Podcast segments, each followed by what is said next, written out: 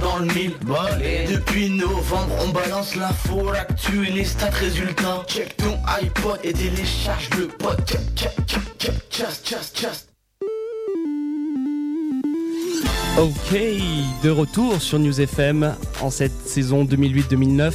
Bolin, l'émission du basket du 101.2 présentée par Théo et Rina Anthony. Donc vous aurez encore cette année toute l'actu de la balle orange euh, donc sur votre radio FM et bien sûr sur le web via jumpshot.net. Voilà, je vois que Rina a un petit souci micro. Ah, c'est le va mieux début là, c'est le retour. C'est le début, c'est le retour, petit problème technique.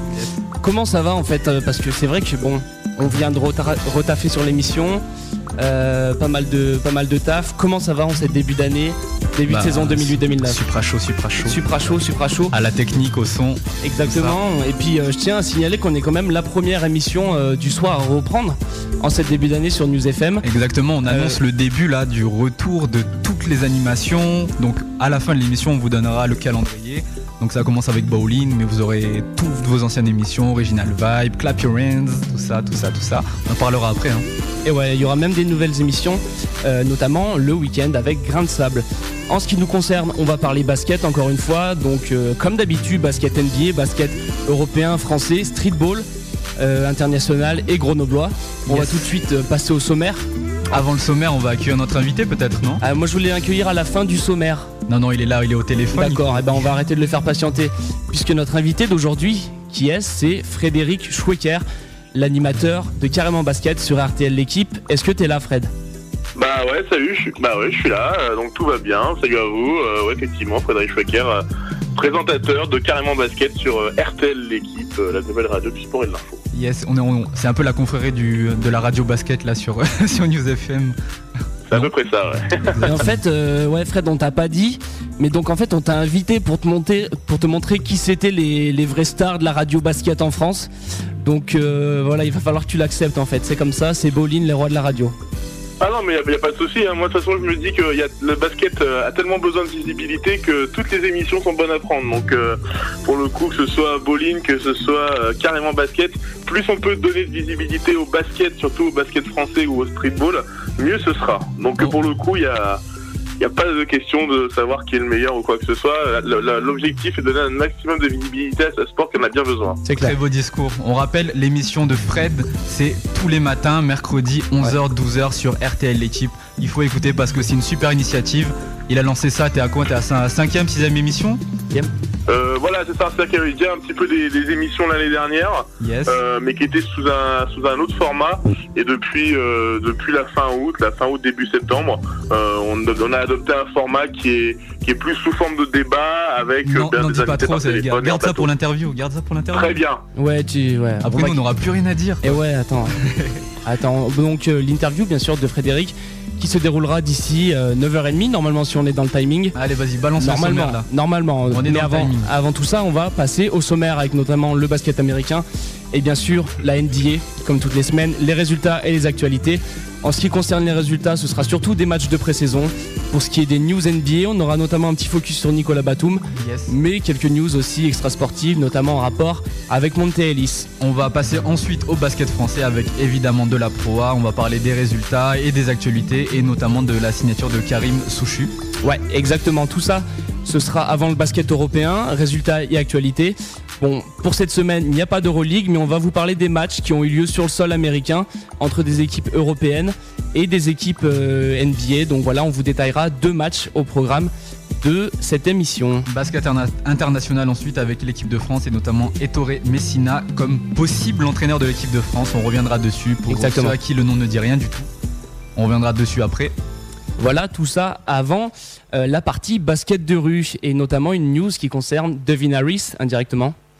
Euh. Exact. Ah, On va, parler de. Bon, tout le monde a vu ça, je pense, la vidéo où il met un petit pont à donc euh, Devin Harris et Stuart Taylor, un streetballer londonien. Et euh, on accueillera ensuite Arnaud Gauthier qui nous parlera donc de basket grenoblois et notamment de l'équipe 1 de Cessiné qui joue en National 3 et de son match contre Montferrand. Ça, c'est pour la, la partie locale, quoi. Exactement, la petite partie basket Golembois normale de Boline. On passera ensuite à l'interview de l'invité de la semaine. Je vous le rappelle, Frédéric Schwecker, l'animateur de l'émission Carrément Basket sur RTL L'équipe, la web radio d'ailleurs qui vient, euh, qui a, euh, comment dire, qui a fêté récemment son premier anniversaire d'existence, c'est ça Fred? C'est ça, c'était le 8 octobre dernier, donc il y a à peu près une semaine. On fêtait nos, nos un an d'existence euh, sur, sur le web. Eh ben en tout cas, bon anniversaire à RTL l'équipe, un Yes. petit peu en ben, retard. merci. Eh ben, Euh, merci, c'est gentil. Eh, de rien. On finira bien sûr cette émission par l'agenda basket de la semaine à venir. Focus sur les derniers magazines parce qu'il y, a du- il y a de bonnes choses dans la presse basket en ce moment. Et puis on, on vous parlera aussi des matchs à voir, des matchs diffusés, etc. Tout ça donc en fin d'émission. Voilà pour ce qui est du sommaire. On va tout de suite attaquer cette émission par les matchs NBA de la semaine écoulée.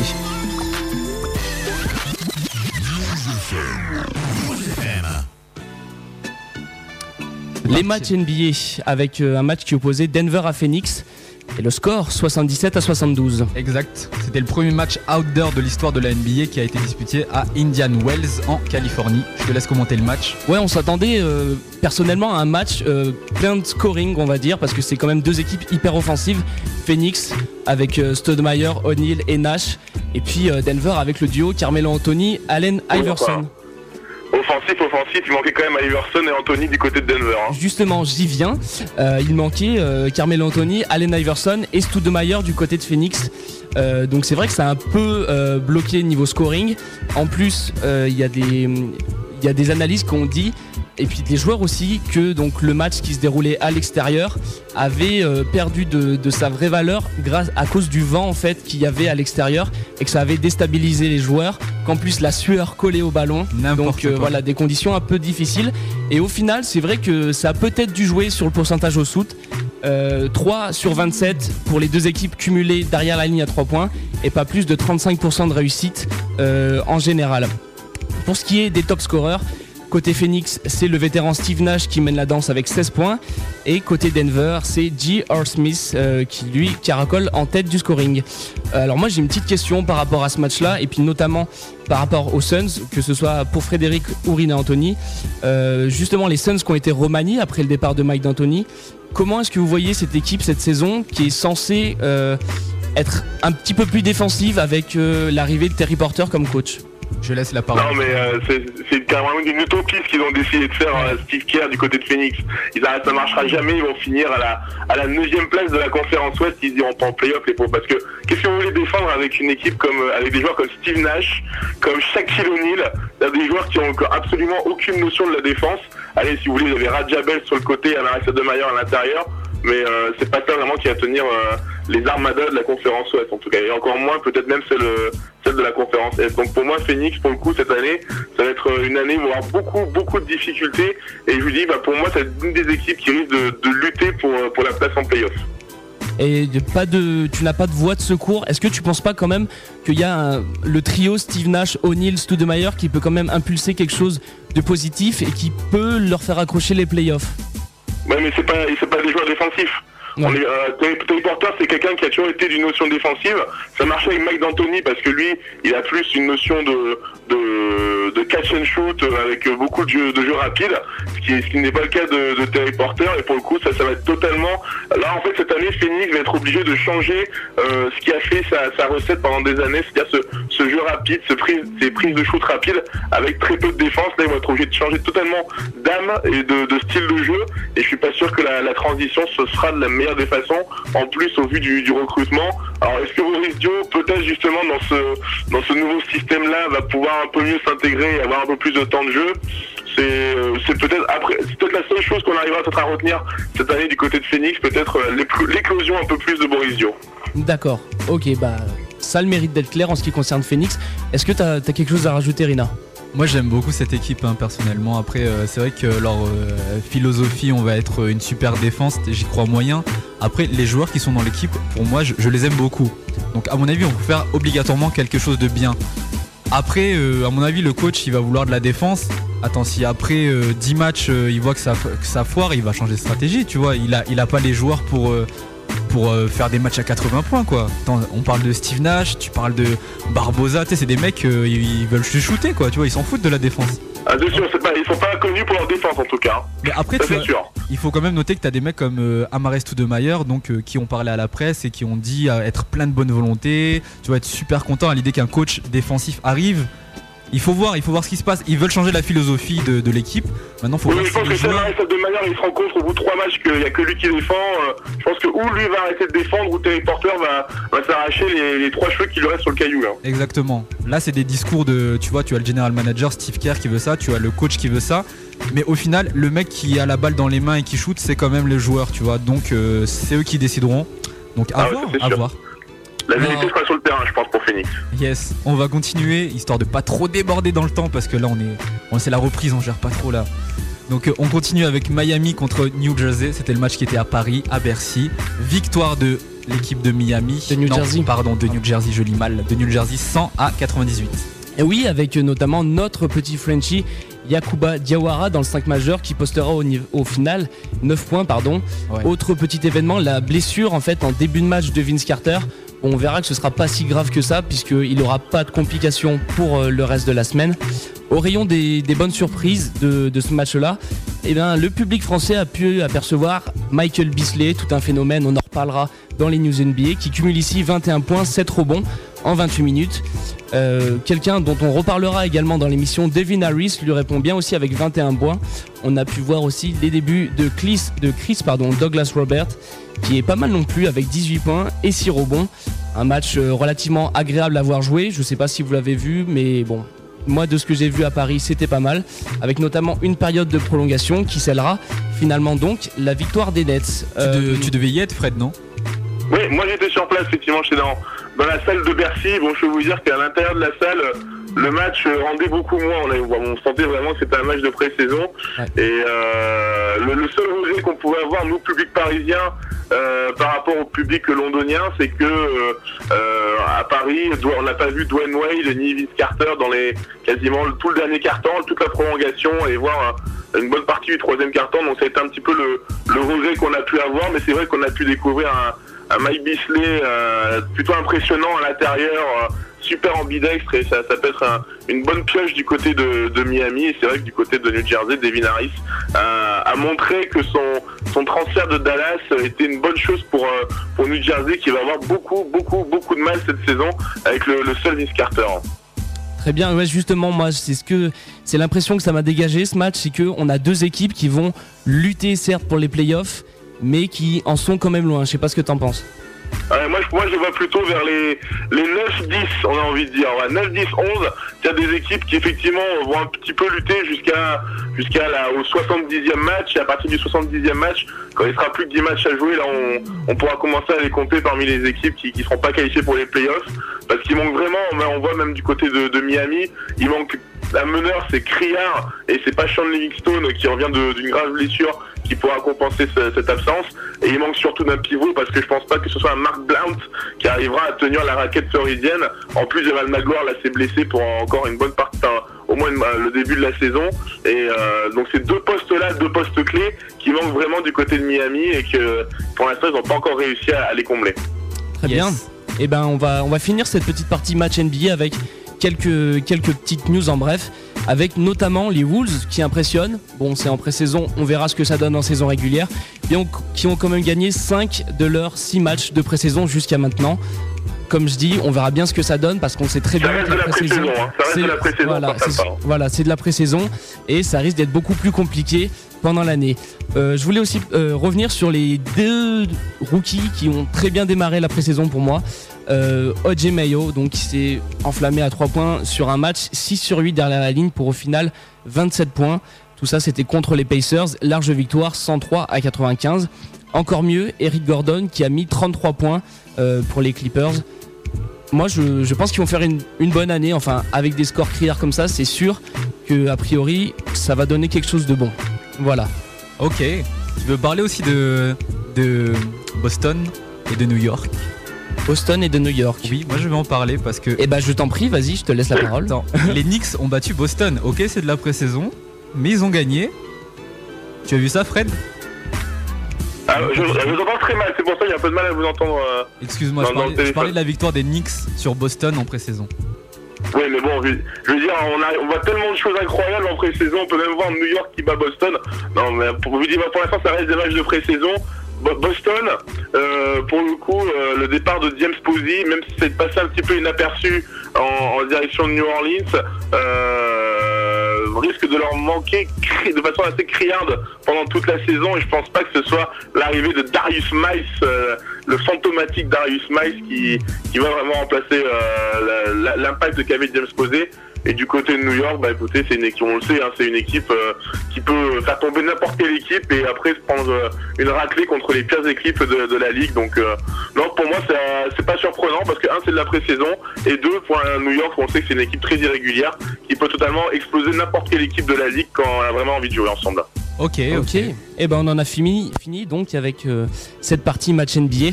On va tout de suite faire un petit interlude musical avec, euh, la playlist spéciale Back to Work. Euh, donc euh, le retour au taf pour l'équipe de Bolin et on va se jouer tout de suite un son de TI qui est, qui est extrait de Truck Music et qui s'appelle Doing My Job. voilà, donc je vous laisse apprécier ce son et rester à l'écoute bien sûr sur le son 1.2 pour la suite de Bolin.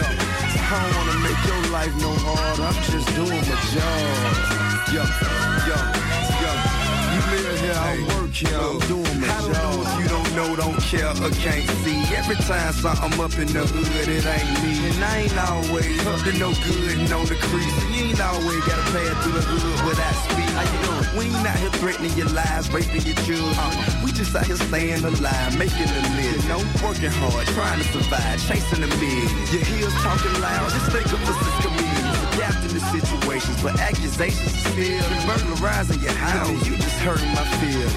We got lives, we wanna live nice too. We got moms, dad, wives, kids just like you. But our options are few. It's hell in high school when you're helping with the rent, lights, and the gas bill too. So before you go judging us, loving us won't hurt. You're under 25, staying alive, hard work. Hey, hey, hey, hey, hey man, I'm just doing my job. Yo, yo, yo. Hey lady, don't mind me, just doing my job. Yo, yo, I don't wanna make your life no hard. I'm just doing my job. Yo, yo, yo.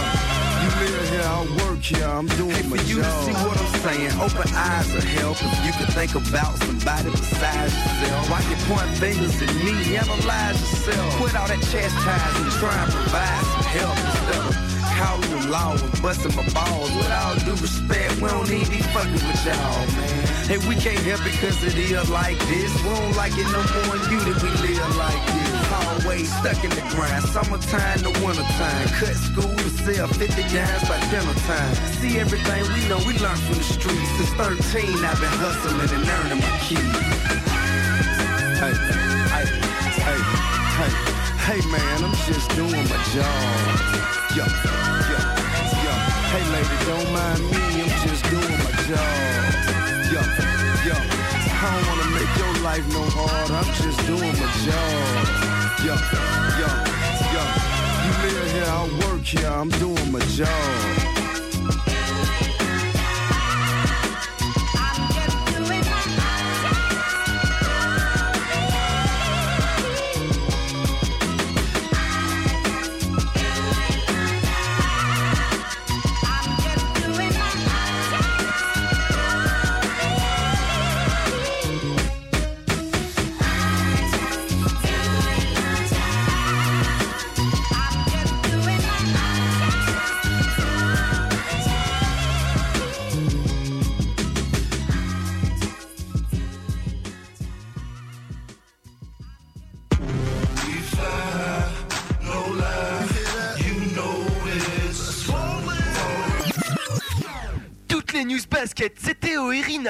Rina qui te les présentent le dimanche après-midi de 16h à 18h sur News FM.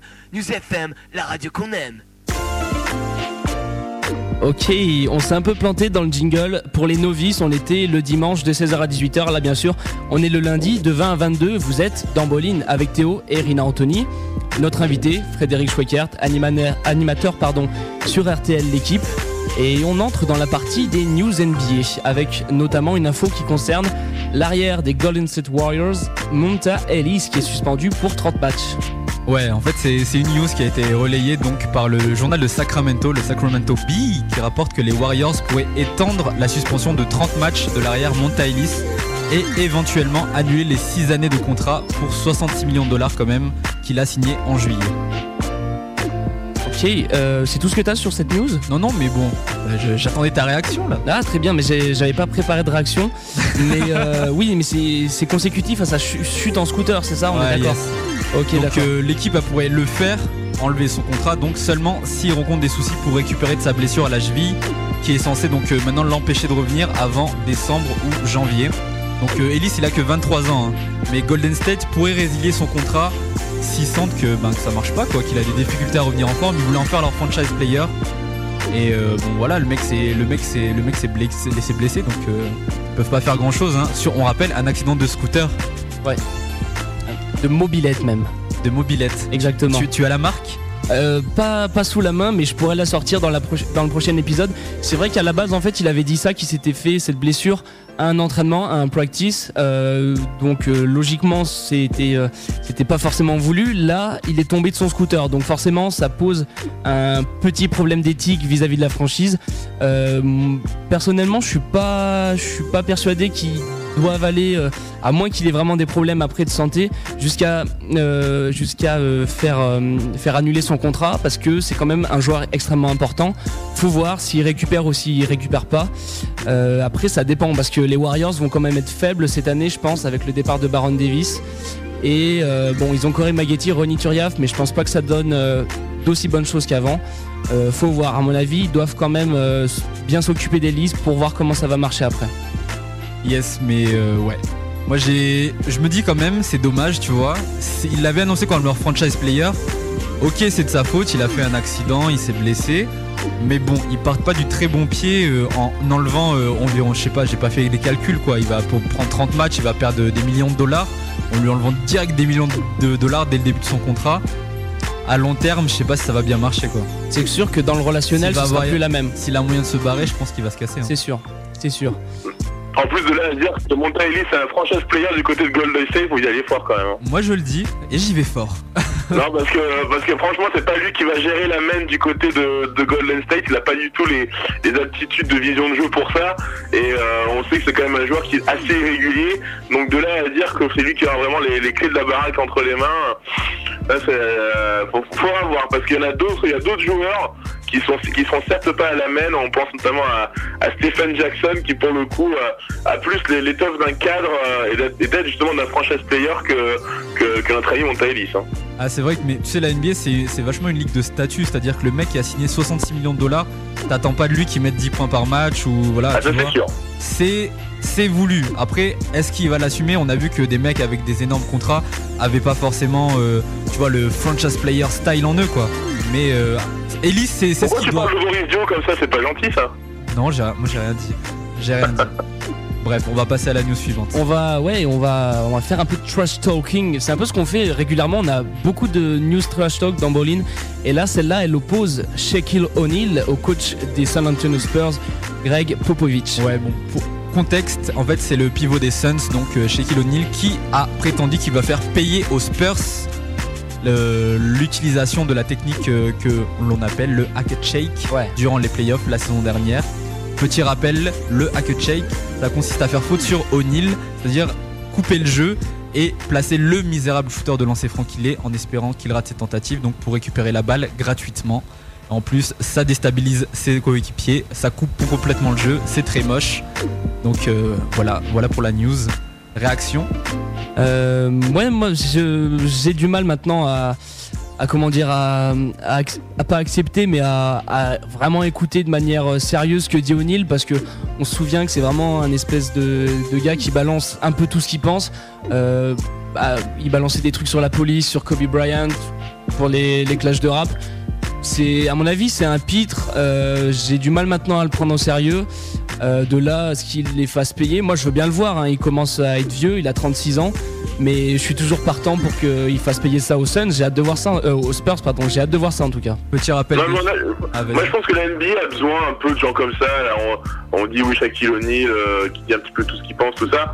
Voilà, ils ont, la NBA a besoin un petit peu de joueurs comme ça, un petit peu de joueurs qui sortent un peu des cadres. On pense à Gilbert Arenas, par exemple, euh, qui lui, pour le coup, est totalement dans, dans sa sphère et ça, ça, en rajoute, ça rajoute également à son personnage et c'est ce qui fait également la, toute la, la- la beauté du truc. C'est-à-dire qu'il n'y a pas que des joueurs qui sont formatés. Euh, voilà, je fais mon match, je rentre chez moi, machin, je vais à l'hôtel, je prends l'avion, je joue à un autre match. C'est des joueurs qui, qui quand on pète un peu les plombs, comme à une autre époque, il y avait Dennis Rodman. Ben voilà, c'est un peu ce genre de joueurs-là euh, qui, qui, en- qui permettent à la NBA également de vivre. Moi, je suis pas totalement. ben, pour le coup, je, moi j'aime bien ce genre de joueurs qui, voilà, qui disent un peu ce qu'ils pensent, qui de temps en temps n'hésitent pas un petit peu à péter les plombs et à, et à, et à sortir un petit peu du système, quoi. Ok, pour rappel, O'Neill, euh, la saison dernière, c'est 59% au shoot, ce qui est énorme quand même, hein, mais seulement 50% de la ligne des lancers francs. Donc euh, les, les Spurs avaient sorti euh, l'équipe de Shaquille O'Neal, donc de Miami, au premier tour durant les playoffs derniers, en utilisant notamment cette technique, d'où la frustration donc, du pivot. Exactement. On va passer à la news suivante. Ouais, et il y en a un qui risque, si ça se concrétise en tout cas, de ne pas être frustré, c'est le français Nicolas Batum qui pourrait bien peut-être euh, être glissé dans le 5 majeur des Portland Trail Blazers. Ouais, donc c'est une news qui fait suite à quelque chose qui a surpris beaucoup de monde. Donc c'était euh, mardi dernier. Donc euh, Nicolas Batum a joué en fait, c'était de l'entraînement, mais il a joué dans le 5 des Blazers. Et il semble qu'il profite de la blessure de, de l'ancien titulaire, donc Martel Webster. Voilà. Il se fait encenser de partout, que ce soit de la part du coach Nat McMillan ou de Brandon Roy. On peut lire plusieurs déclarations qui font de lui un possible, un possible 3 donc, euh, dans cette équipe de Portland, titulaire. Ouais, moi c'est vrai que personnellement, enfin, je vois avant Batum, ne serait-ce que Travis Outlaw en poste 3, euh, de manière euh, fréquemment titulaire. Euh, c'est sûr que Batum il a sa place à se faire, c'est clair, parce qu'il a montré de très bonnes choses en pré-saison. Ensuite, pour moi, il y aura toujours euh, Travis Outlaw. Il a, une, longueur d'avance, surtout après la saison euh, assez clutch qu'il a fait l'an passé. Après, euh, moi, c'est vrai, Fred, que je t'ai entendu en parler dans Carrément Basket. Et justement, euh, vous en avez bien discuté, je pense, de, Nicolas Batum. C'est quoi ton avis par rapport à la question? Est-ce qu'il a la carrure pour vraiment se glisser dans le 5 euh, des Blazers? Bah, je sais pas s'il a la carrière, en tout cas, c'est vrai, bah, comme, euh, comme tu le disais, on en a parlé en carrément basket.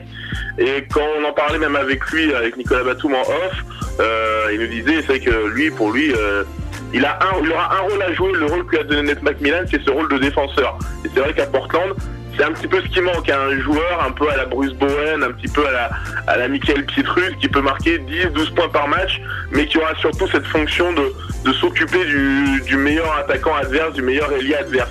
Maintenant, attention, cette annonce de Nicolas Batum dans le 5, ça fait égal- ça, ça s'en mêle un petit peu avec d'autres annonces Ouais. qui ont été faites de côté de Portland. À un moment, il y a quand même été question de décaler Brandon Roy en poste 3 pour laisser le poste 2 à Rudy Fernandez. Donc, pour l'instant, Ned McMillan absolument, ne sait absolument pas ce qu'il attend de son équipe. Il sait qu'il a pléthore de joueurs à l'aile qui vont pouvoir euh, tous briller. Euh, maintenant, il va falloir un petit peu jouer avec tous les, à la fois avec les égaux et à la fois avec les talents de chacun. Et c'est pas sûr. Nicolas Batum, moi je le vois bien plutôt en 7, c'est-à-dire en, dans la rotation, mais pas non plus dans le 5 parce que il est encore un peu frais, il, man- il manque encore un peu de, de, consistance physique pour vraiment tenir sur 48 minutes euh, face aux, aux adversaires, à ses adversaires directs. Donc pour l'instant, en plus en 6-7, ouais, même en 7, et après, euh, effectivement, peut-être pourquoi pas intégrer la rotation. Après, effectivement, il faudra voir avec le retour de Webster ce que ça va donner, mais euh, plutôt, plutôt dans une rotation proche du 5, mais pas forcément dans le temps de départ. Ok, avant de passer à la news suivante, on va dire le 5 donc, qui était durant cet entraînement. On avait Steve Blake à la main, on avait Brandon Roy donc qui était avec Lamarcus Aldridge et Greg Oden, et enfin donc Nicolas Batum au poste 3. Est-ce que ce sera le 5 euh, qui sera à l'ouverture de la saison pour le premier match? Ça a été annoncé comme, euh, comme quoi, à mon avis, déjà le duo intérieur est inamovible.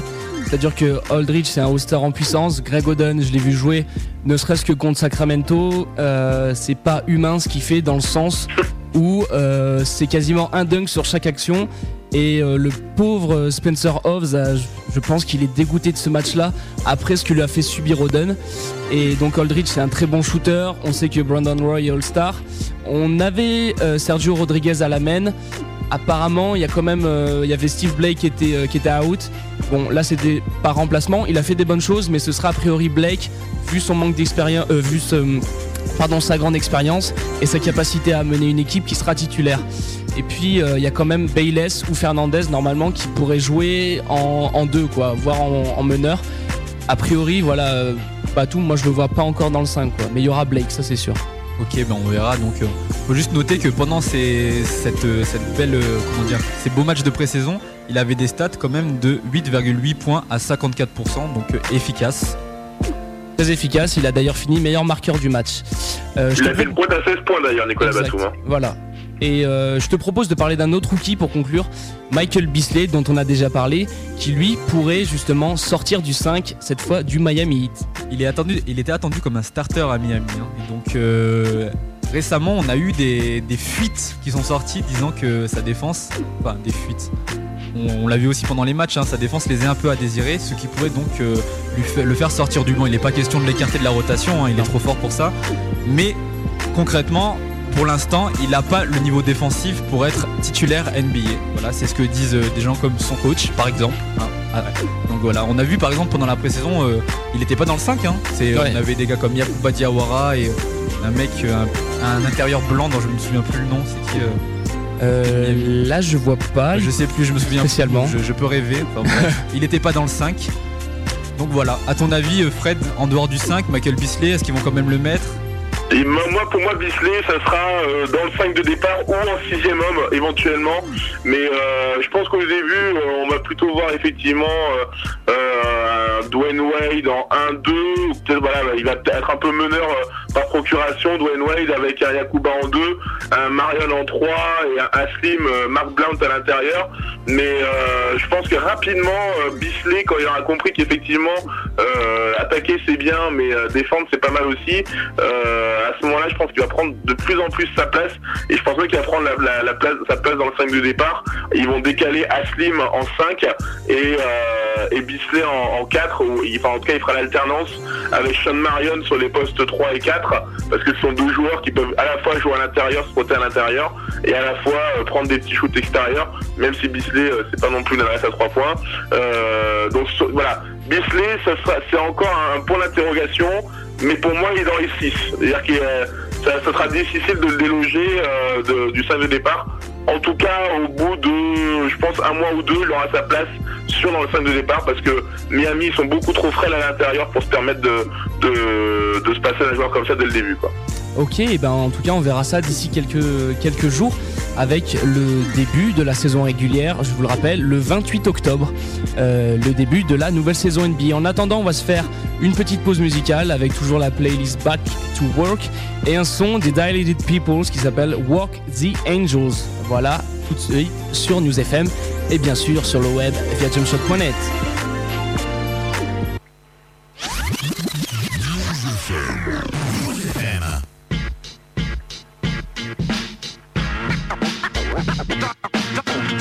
Dilated peoples.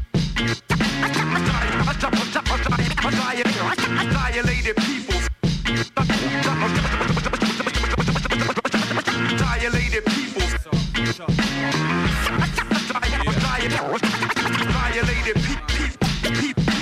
I work the angle sharp and precise. Dilated people, so you better build twice. Act like you know, not now, but right now.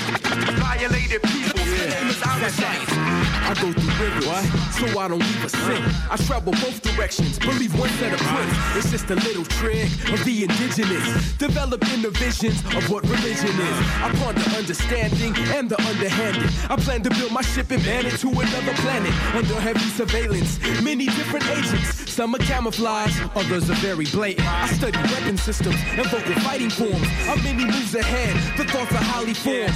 Like time times time is Times Square. Went there, saying don't rhyme fair. But I never dummy lyrics and they kick into my people. It's about communication, not a rapper's ego. Messages I sneak in, they seem to seep in. Mixed with alcohol and weed on the weekend. Shared among friends like various sins. One day it clicks, it's no longer dim. Time release capsules humble the headstrong. And thought to taking me head on a dead wrong. I work the angle, sharp and precise. It's dilated people, so you better build twice. Act like you know, not now, but right. Violated people. I work the angle, sharp and precise. Dilated people, so you better build twice. Act like you know, not now, but right now. Violated people. the master of Aikido. I let go, karate confrontation.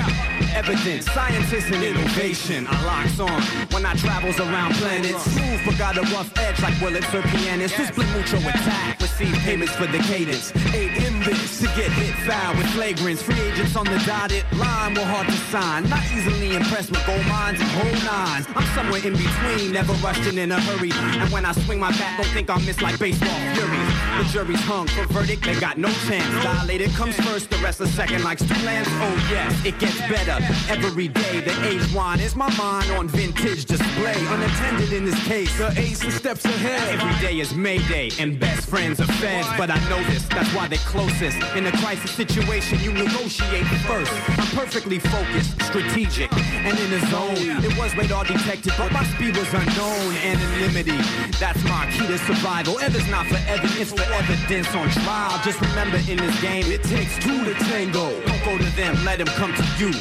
And work the angles, sharp and precise. Dilated people, so you better build twice. Act like you know, not now, but right now.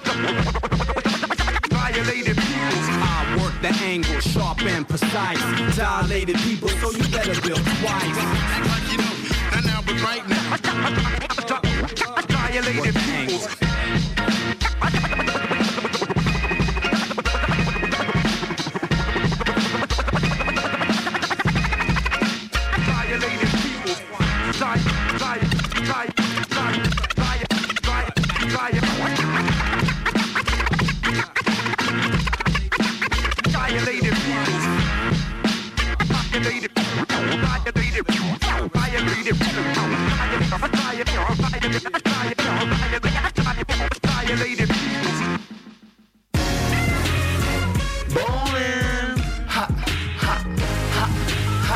Théo et Rina aux manettes pendant deux heures, heures, heures.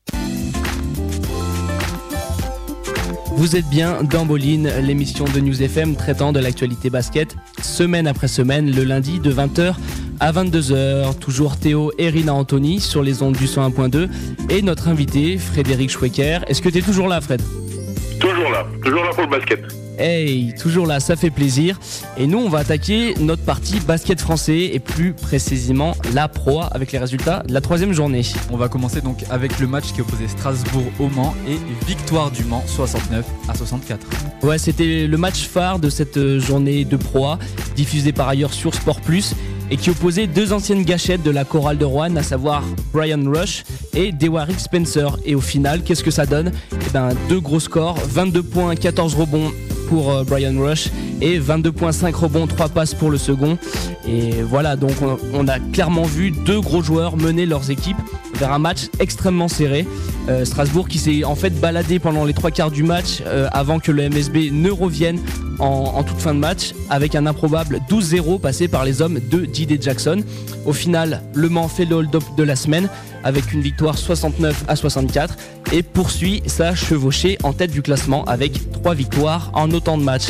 Euh, Fred, j'aimerais bien savoir qu'est-ce que tu penses de cette équipe du Mans? Alors moi je pense que l'équipe du Mans, euh, il va vraiment falloir voir euh, ce que ça va donner bah, justement à partir de cette semaine avec le début de l'Euroleague parce que pour l'instant c'est un peu comme Nancy, c'est le, le genre d'équipe qui s'est très très bien renforcée à l'intersaison, qui fait partie des, grosses armadas euh, de la proie. Maintenant il va falloir voir sur la longueur ce que ça va donner quand il va falloir taper des déplacements à, Malaga et après revenir pour jouer en championnat euh, le week-end qui va suivre.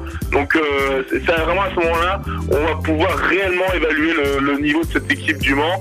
Pour l'instant c'est clair, ça fait partie voilà, des, des grands favoris de, cette, de ce championnat de Pro A. Maintenant il va falloir voir sur la longueur comment ça va tenir.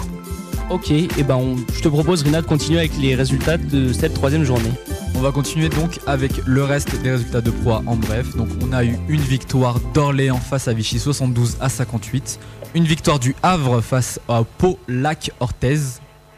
C'est la nouvelle, c'est la nouvelle appellation du, du club de Portes, il n'y a pas de souci. Ok, donc- 99 à Ouais. 88. Et justement, j'aurais aimé signaler la grosse performance d'un d'un très bon meneur du côté du Havre qui s'appelle TJ Thompson, donc qui était déjà là au Havre euh, l'an passé, mais qui fait souvent de très gros matchs quand il s'enflamme. Et on l'a encore vu ici, ça fait mal. Au final, 25 points, 13 passes et 30 d'évaluation.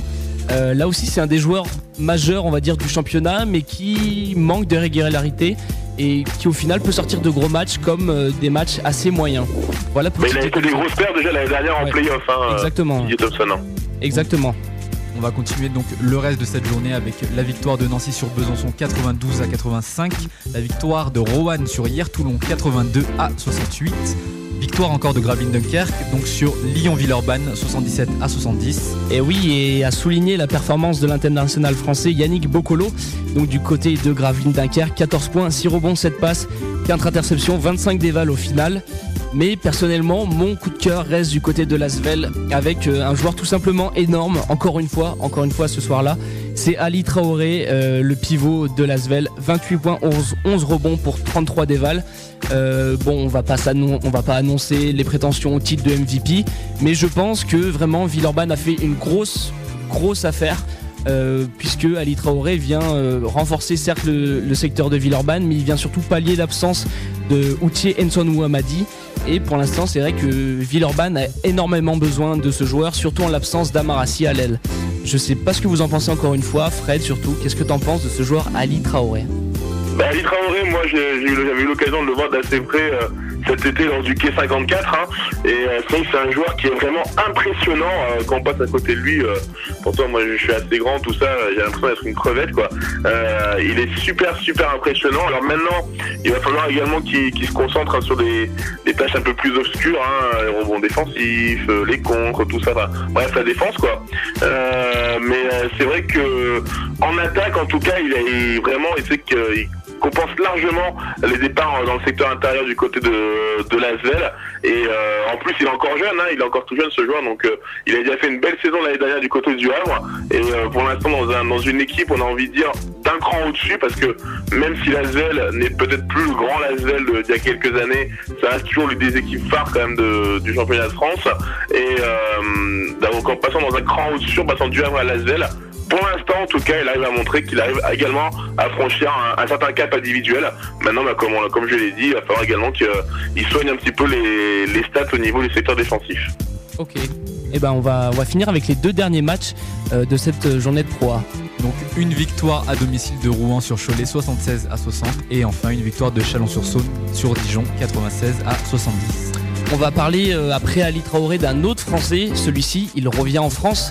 Euh, tout ça, c'est dans les news NBA, avec, euh, news pardon, basket français, avec le retour de Karim Souchu parmi nous. Exactement, donc l'ancienne star de Fourman University qui s'est engagé en qualité de pigiste médical avec l'ancien champion de France Rohan afin de pallier la blessure d'Etienne Brouwer. Donc, son dernier club en date c'était l'Asvel où les relations avec son coach de l'époque Hyper-V, bien sûr. voilà, à Lasvel. Donc Karim est ensuite parti pour le championnat belge où il a passé trois saisons avec Liège avant de rejoindre Maxime Zianveni l'an dernier à Limassol. Donc on espère que ce retour puisse lui permettre de se rappeler au bon souvenir de l'équipe de France. Tu, tu le vois comme un, comme un bon joueur potentiel de l'équipe de France, euh, Karim Souchu, Fred? Ben pourquoi pas, pourquoi pas. Je veux dire, de toute façon, l'équipe de France, elle est tellement besoin de, a tellement besoin de joueurs, elle est tellement en construction que je crois que pour l'instant, euh, tous nos joueurs qui peuvent apporter un petit peu de talent euh, peut, peut servir l'équipe de France. Donc euh, effectivement, ça peut être effectivement un apport pour l'équipe de France supplémentaire, bien sûr. Ok, euh, voilà, je crois qu'on a, on a bien parlé de la, de la partie basket français. Vous retrouverez cette partie bien sûr toutes les semaines dans Boline, l'émission du basket euh, en Isère, en France euh, et dans le monde. En Isère. En Isère bien sûr, mais bon, l'émission de tous les baskets comme on dit. Yes. En attendant, je pense qu'on peut encore euh, se faire un petit son dans l'émission. Vas-y, c'est si ça te tente. Ça me C'est- tente. C'est un son de, euh, de Young Dre en featuring avec Good Charlotte, bien sûr qui n'est pas un groupe euh, de hip-hop, mais c'est un son qui s'appelle Walking, donc je vous le laisse écouter et euh, restez bien branchés à l'antenne de News FM, le 101.2, également jumpshot.net.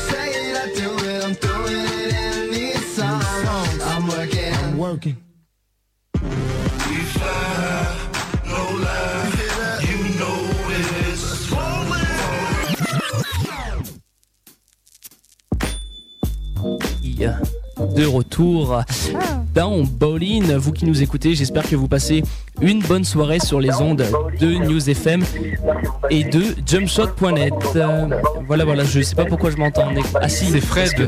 C'est Fred qui écoute euh, notre émission euh, via le, le site jumpshot.net. Euh, donc voilà, Fred, est-ce que tu es toujours là? Oui, je suis toujours là. Et Et, la radio. Et voilà, parce que c'est mieux, c'est mieux.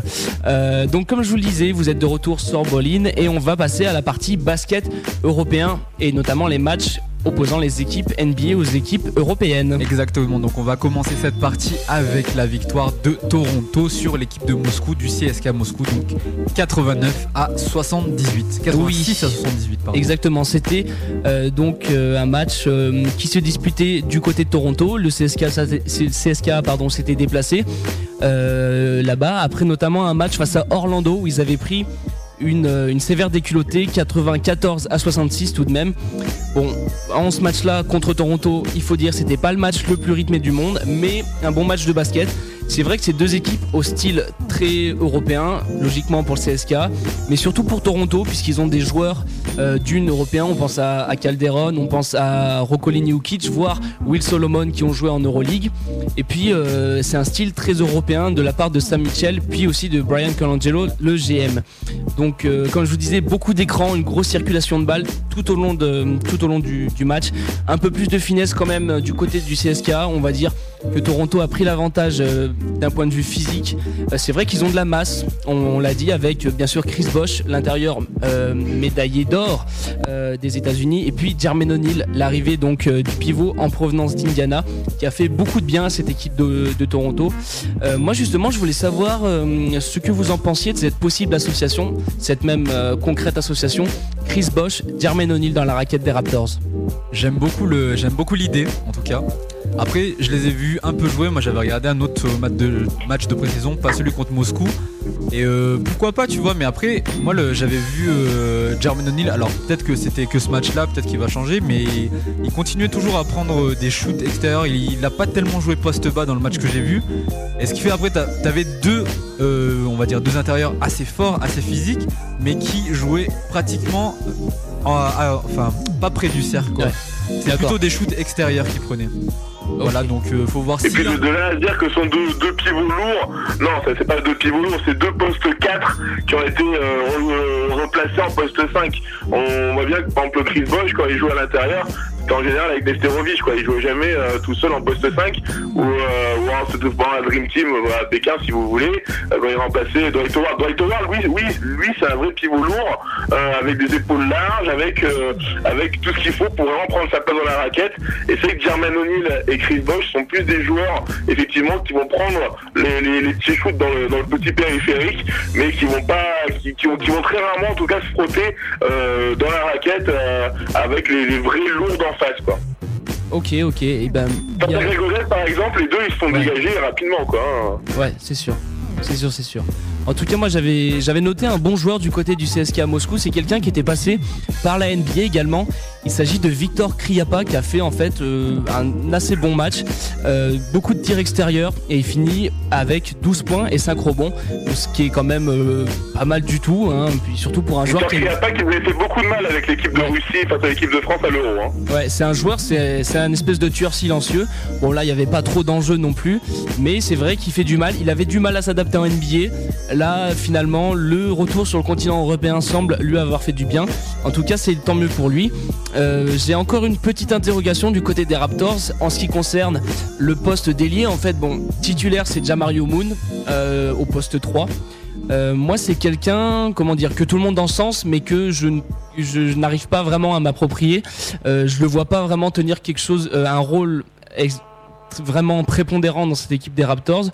Et euh, il y a aussi Andrea Bargnani qui joue soit poste 4, soit poste 3, euh, et que j'ai l'impression qu'il euh, qu'il n'arrive pas vraiment à s'adapter à cette équipe de Toronto et qui vraiment un peu comme Bisley oublie de défendre. Alors, euh, est-ce que vous auriez une solution à ce poste 3 Qui des deux mettriez-vous en poste 3 euh, du côté de Toronto? Moi, si Bah, ça. moi, plutôt, Vas-y, Fred. Bah moi plutôt c'est plutôt Bargnani parce que c'est vrai que Bargnani on lui a demandé un petit peu de jouer à contre-nature en, en poste 4, on lui a demandé de jouer à l'intérieur, alors que lui c'est pas du tout son style, lui c'est plutôt un, un Dirk Nowitzki italien, c'est-à-dire euh, à plutôt à prendre des tirs à trois points et à s'écarter de, de la raquette. Là c'est vrai que maintenant qu'à l'intérieur il y aura l'association Jermaine O'Neal, Chris Bosch, ça va lui permettre de se redécaler à ce poste 3, le poste 3 son poste 3 de prédilection, et Jamari euh, bah, Moon, il va plutôt se retrouver sur le banc à claquer quelques dunks de temps en temps, parce que finalement c'est comme ça euh, qu'il s'est révélé au grand public, c'est en claquant deux trois petits dunks, tout le monde s'est dit c'est un joueur extraordinaire, et euh, au-delà de ça, bah, c'est que euh, il a, on le sent pas tenir à lui tout seul un poste, que ce soit offensivement ou défensivement. Donc euh, moi je mettrais plutôt Bargnani en poste 3, et, euh, et je pense que Bargnani petit à petit va commencer à se sentir plus parce que voilà c'est vraiment son poste de prédilection et petit à petit il va commencer à retrouver son RS à 3 points. Attention à Bargnani cette année, moi je pense qu'il va pouvoir faire beaucoup plus de choses que l'année dernière. Ok, et ben en tout cas c'est encourageant. Tu as quelque chose à, ra- à rajouter, Rina? Non, mais il y a un mec dont personne ne parle, mais moi, c'est moi c'est mon kiff. hein. C'est euh, Jason Capono, hein, il est quand même à Toronto. Ok, euh, personne le voit en titulaire, mais moi, c'est le genre de mec, euh, je le mets direct, je le mets direct dans mon starting five, tu vois. C'est une gâchette le mec. Capono, Capono il est plus en 7. Hein. Capono, euh, c'est plus un septième joueur qui va rentrer, qui a planté 2-3 points pour donner la victoire à son équipe et puis basta. Euh, pareil, c'est pas non plus un faux de défense. Hein. Ah, moi, je... Ouais, c'est vrai, en défense, mais bon, on s'en fout. Moi, je m'en fous de la défense. Personnellement, j'aime que les paniers qui marquent. euh, voilà. C'est- C'est mon gars. Bref, on va passer à la suite des résultats avec euh, Los Angeles Clippers. Ils ont gagné donc contre l'équipe de Barcelone 114 à 109. Gros score hein, pour ce match. Ouais, gros score et une équipe de Barcelone qui avait notamment déjà affronté euh, l'autre équipe de Los Angeles, les Lakers, quelques jours plus tôt, avec au final une courte défaite 108 à 104 et surtout un gros, gros, gros Juan Carlos Navarro avec 34 points. Désolé pour l'accent espagnol, je m'excuse auprès, espagnol cet accent là je m'excuse auprès de la communauté espagnole de Grenoble encore une fois. Non, je... recommence s'il te plaît. Ouais, Juan Carlos Navarro. Oh, T'as pas roulé. Ouais, bah. Juan Carlos Navarro, euh, qui, a, cumulé 34 points dans ce match-là et qui a, permis donc au FC Barcelone de presque euh, l'emporter face aux Los Angeles Lakers. Et une fois de plus dans ce match-ci face aux Clippers, euh, les Catalans ont mené la vie dure aux Californiens, notamment grâce à l'ailier turc. Ersan Ilyasova, je sais pas si ça vous dit quelque chose. Il avait été Ouais. drafté euh, en deuxième tour par les Milwaukee Bucks il y a quelques années. Il avait euh, 18 ans à l'époque, il a pas encore, euh, il avait pas réussi à s'adapter au modèle NBA. Et là, donc, il fait son retour sur le continent américain avec un gros match, 20 points, 14 rebonds sur la tête euh, des NBAers, avec seulement 29 minutes de temps de jeu, euh, ce qui est quand même relativement impressionnant. Bon, euh, Il a- on a également eu l'occasion de voir pendant les matchs de qualification face à la Turquie euh, au, mois de, au mois de septembre dernier. hein. et qui sera sûrement un, euh, qui sera un joueur majeur, je pense, du système turc et du FC Barcelone cette saison. Donc, euh, Ilyasova, un joueur à surveiller en tout cas. Attention pour Nancy, attention pour Nancy.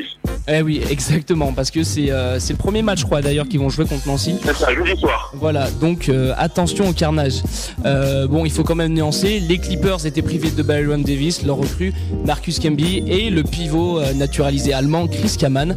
Euh, bon, c'est donc euh, Alterton, le, le sophomore, qui a tenu la baraque à 20 23 points et 11 rebonds, bien secondé par le rookie Eric Gordon, qui décidément fait des bonnes perces. 17 points ce soir-là. Au final, donc, les Clippers s'imposent difficilement, 114-109. Euh, sur le papier, c'est vrai qu'ils ont une, une grosse équipe. hein. On le dit, Baron Davis, Eric Gordon en deux possiblement, Euh, en trois, Al Thompson éventuellement, Marcus Camby, Chris Kaman à l'intérieur. Bon, il y a déjà justement à faire. Sur le papier, selon vous, qu'est-ce qui est capable d'accomplir cette équipe des Los Angeles Clippers? Moi, je dis Oula. les playoffs, ça peut se faire, tu vois. Enfin, je- pareil, tu vois, c'est une équipe. euh, moi, j'ai des joueurs que j'aime beaucoup. Il y a dans cette équipe des joueurs offensifs que j'aime beaucoup. T'as- sur le banc, t'as des mecs dont t'as pas parlé, mais t'as encore que Tino Mobley ou Ricky Davis. Bah oui, toujours là, Mobley. Hein. Les gens disent ouais, ça, ça va être des futurs retraités, euh, voilà, les mecs euh, pensent qu'à leur gueule et tout, mais je sais pas. Faut voir, faut voir si l'alchimie, tu vois, qui va résulter de, de cette nouvelle équipe, qui a quand même un élément majeur, tu vois, super charismatique qui est arrivé, Baron Davis. Voilà. Moi, à mon Ouais, avis, je pense que- faut voir Moi, je pense que la conférence Ouest est trop dense pour que, pour que les Clippers puissent avoir cette place en playoff. Ils seraient dans la conférence Est, mais je les, je les mettrais en le top 3. Ça, y a pas de souci. Mais dans la conférence Ouest, il y a tellement, tellement, tellement d'équipes qui sont renforcées, tellement d'équipes qui, pour l'instant, euh, semblent au-dessus des Clippers et surtout qui ont déjà vécu ensemble. On a l'impression que les Clippers, euh, s'ils gardent le même effectif, peut-être l'année prochaine, oui. Mais là, cette année sera vraiment trop compliquée. Et la perte de Corey Maggetti, on ne dirait pas, mais la perte de Corey Maggetti, il joue quand même, euh, est quand même une grosse perte pour l'équipe des Clippers. hein. J'aime bien l'association qui- qu'ils ont fait avec Marcus Camby et Chris Kaman. Et j'aime bien Ah les joueurs qui bon autour. J'aime bien le ouais. Enfin, vraiment, cette équipe, euh, pour moi, elle a ce qu'il faut, quoi. Après, pff, bon, si ça se concrétise euh, sur le terrain ou pas, je sais pas, mais en tout cas, j'ai hâte de l'avoir joué. Eh ben, et nous aussi, en attendant, on espère qu'ils feront sûrement mieux que les Oklahoma City Thunder. Pourquoi tu Voilà. parles d'eux? Parce que c'est euh, c'est pas une équipe qui m'enchante particulièrement. Je sais pas, d'ailleurs, on peut lancer le débat. Qu'est-ce que vous pensez des Oklahoma City Thunder au passage? Alors déjà, j'ai l'impression que leur maillot de, de match à l'extérieur, ils les ont piqué à New York, parce que c'est exactement les mêmes couleurs, exactement les mêmes coupes. On a l'impression que New York leur a, leur a refilé leur vieux maillot, là, ils leur ont dit, tenez, allez, Ils avaient des stocks en trop, quoi. C'est ce que je disais à Anthony tout à l'heure. ouais. Et alors, sinon, sur, euh, ouais, sur le papier, qu'est-ce qu'ils sont capables de faire? Bah, ça reste l'équipe de Seattle, donc euh, pour le moment, Seattle, on se rappelle quand même que l'année dernière, c'était dans les, dans les de la conférence Ouest. Alors Kevin Durant, bah écoutez, il va, continuer à faire ses, petits matchs à 20-25 points, mais euh, il va être un petit peu tout seul. À, bah, à noter quand même Johan Petro qui fait de très bons matchs de pré-saison, donc peut-être que le Français va pouvoir s'installer euh, durablement dans, dans le 5 de départ. Et après, bah faut voir, c'est quand eu pas mal de pertes aussi, les, les bah, maintenant les Oklahoma City Chandler, avec notamment euh, Reed Noor qui est parti. euh, donc euh, à voir un petit peu euh, cette équipe, euh, ce que ça va donner. Ok. Ok, on va, on va se recentrer sur le sujet européen et parler euh, bah, des news qui concernent le basket européen avec euh, Josh Childress. Exactement, on va commencer donc avec Josh Childress. Comme on le sait, il est passé cet été donc euh, de l'équipe des Atlanta Hawks à l'équipe grecque. Donc de l'Olympiakos. Voilà, pourquoi tu étais parti de ton micro Non, j'attendais que tu le dises, mais bon, je me suis dit, t'as. Ok, petite donc il errance. était, il était donc pour rappel, hein, il était agent libre cet été et ils l'ont posé un bon gros contrat. Donc le voilà donc du côté de la Grèce et on voulait voir ce que ça donnait. Et ben c'était pas c'était pas mauvais du tout hein, puisque l'Olympiakos a gagné contre les Galéos 65 à 90. Ah non, oui c'est ça exactement. Donc l'ancien Hawks a rendu une belle copie avec 16 points en 23 minutes avec comme une habitude quelques highlights euh, voilà de- des dunks par-ci par-là euh, Exactement. tout ce qu'on aime quoi. Et tout à fait. On va maintenant parler d'un club israélien en la personne du Maccabi Tel Aviv qui a recruté du lourd puisque selon leur site officiel, bon après euh, normalement ça devrait être officialisé un peu partout euh, en Europe, ce n'est ni, ni plus ni moins que le meilleur scoreur de l'histoire de l'Euroleague, Marcus Brown, qui vient de s'engager avec l'équipe jaune et bleue. Euh, bon, pour rappel, il a quand même joué à, à Malaga, à Kaunas, au CSK à Moscou il y a quelques années, et c'est le recordman de points en Euroleague tout simplement. Il évolue, il évolue donc en... Tu voulais dire quelque chose, Fred? Qui a joué en France hein, du côté de Pau et de Limoges, hein, donc euh, donc, du côté championnat français. hein. de la vieille époque. Et euh, lui, l'année dernière, il évoluait du côté de Kaunas, donc Kaunas, pardon, en Lituanie. Euh, mais bon, les difficultés du club l'ont obligé à se séparer des fonctions dirigeantes, donc il a dû se trouver un autre club. Et donc il, il rebondit au Maccabi Tel Aviv, une arrivée qui devrait faire globalement du bien à cette équipe d'Israël, puisque bon, ils avaient recruté Carlos Arroyo, mais c'est vrai qu'avec euh, les départs de ces dernières années de nombreux joueurs comme Nicolas Vujicic, euh, Anthony Parker ou Sarunas Jasikevicius, euh, l'équipe s'est considérablement affaiblie. Il y a encore Terence Morris qui est parti cet été. Et là donc Marcus Brown, il vient renforcer un secteur, une ligne arrière avec qui il évoluera Carlos Arroyo sûrement. Et bon, ça va leur permettre peut-être de faire une aussi bonne prestation que l'an passé en Euroleague. On se rappelle qu'ils étaient en finale quand même. Et attention pour le Mans là par contre, hein, parce Ah. que le Mans, le Maccabi c'est l'adversaire du Mans le 5, le 5 novembre. Ah bah on va voir, on verra dans quel- euh, quelques jours et quelques semaines d'ailleurs qu'est-ce que vont donner ces équipes donc du Mans et de Nancy en Euroleague. Attention, restez bien branchés à Sport Plus dans les semaines qui viennent. Nous, on va se passer un son en attendant, Euh, toujours dans cette playlist Back to Work. J'aimerais passer un son de Mary J. Blige qui s'appelle Work That. Euh, très beau son, je vous propose de l'écouter et de revenir juste après euh, pour la partie FIBA de Berlin. Avec aussi le basket de rue Oui, et le basket grenoblois. Gloire. Et l'interview de l'invité de la semaine, bien sûr, à 9h30. Euh, notre invité Frédéric Schwecker qui commente euh, l'actualité euh, de la NBA et de l'Euroleague et de la Pro A depuis, depuis une heure avec nous. On l'aura d'ici 9h30. En attendant, comme je vous le disais, on va se passer un son de Mary J. Blige, Work That, et on sera tout de suite de retour sur News FM. À noter, on va laisser quelques minutes à Fred pour se préparer avant l'interview. On va accueillir tout à l'heure Arnaud Gauthier. Puis ne vous inquiétez pas, auditeurs, on reprendra Fred juste après. C'est juste pour vous dire, Arnaud Gauthier, donc joueur de l'équipe de Cessiné. On l'appellera tout à l'heure. Restez avec nous. Voilà, c'est Bowling, c'est News FM. Et d'ailleurs, euh, bon, moi j'ai entendu beaucoup de. Tu m'as complètement coupé. je- je en suis- pleine Je conclusion. suis, dé- je suis désolé, mais euh, j'en profite pour balancer le mail euh, de l'émission Bowling. Si vous avez euh, des, comment dire, des, des lettres d'amour à faire parvenir aux animateurs Oh ou à Frédéric Schwecker, n'hésitez pas, bowling at jumpshot.net, on transmettra et on posera la question dans l'émission. Donc ba 2 ln at jump-shot.net. Voilà, on revient juste après le son.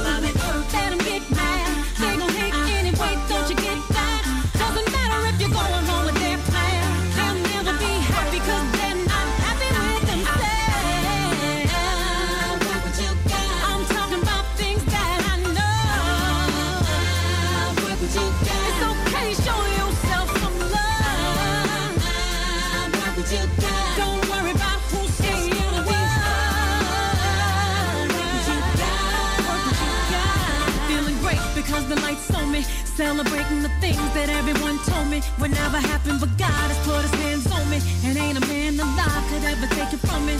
Working with what I got, I gotta keep on.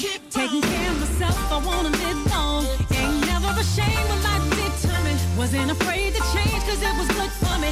I wanna. I just wanna be myself. I just wanna be. Girl, be yourself. Follow me, follow me, follow me. I be myself. That's why I be myself.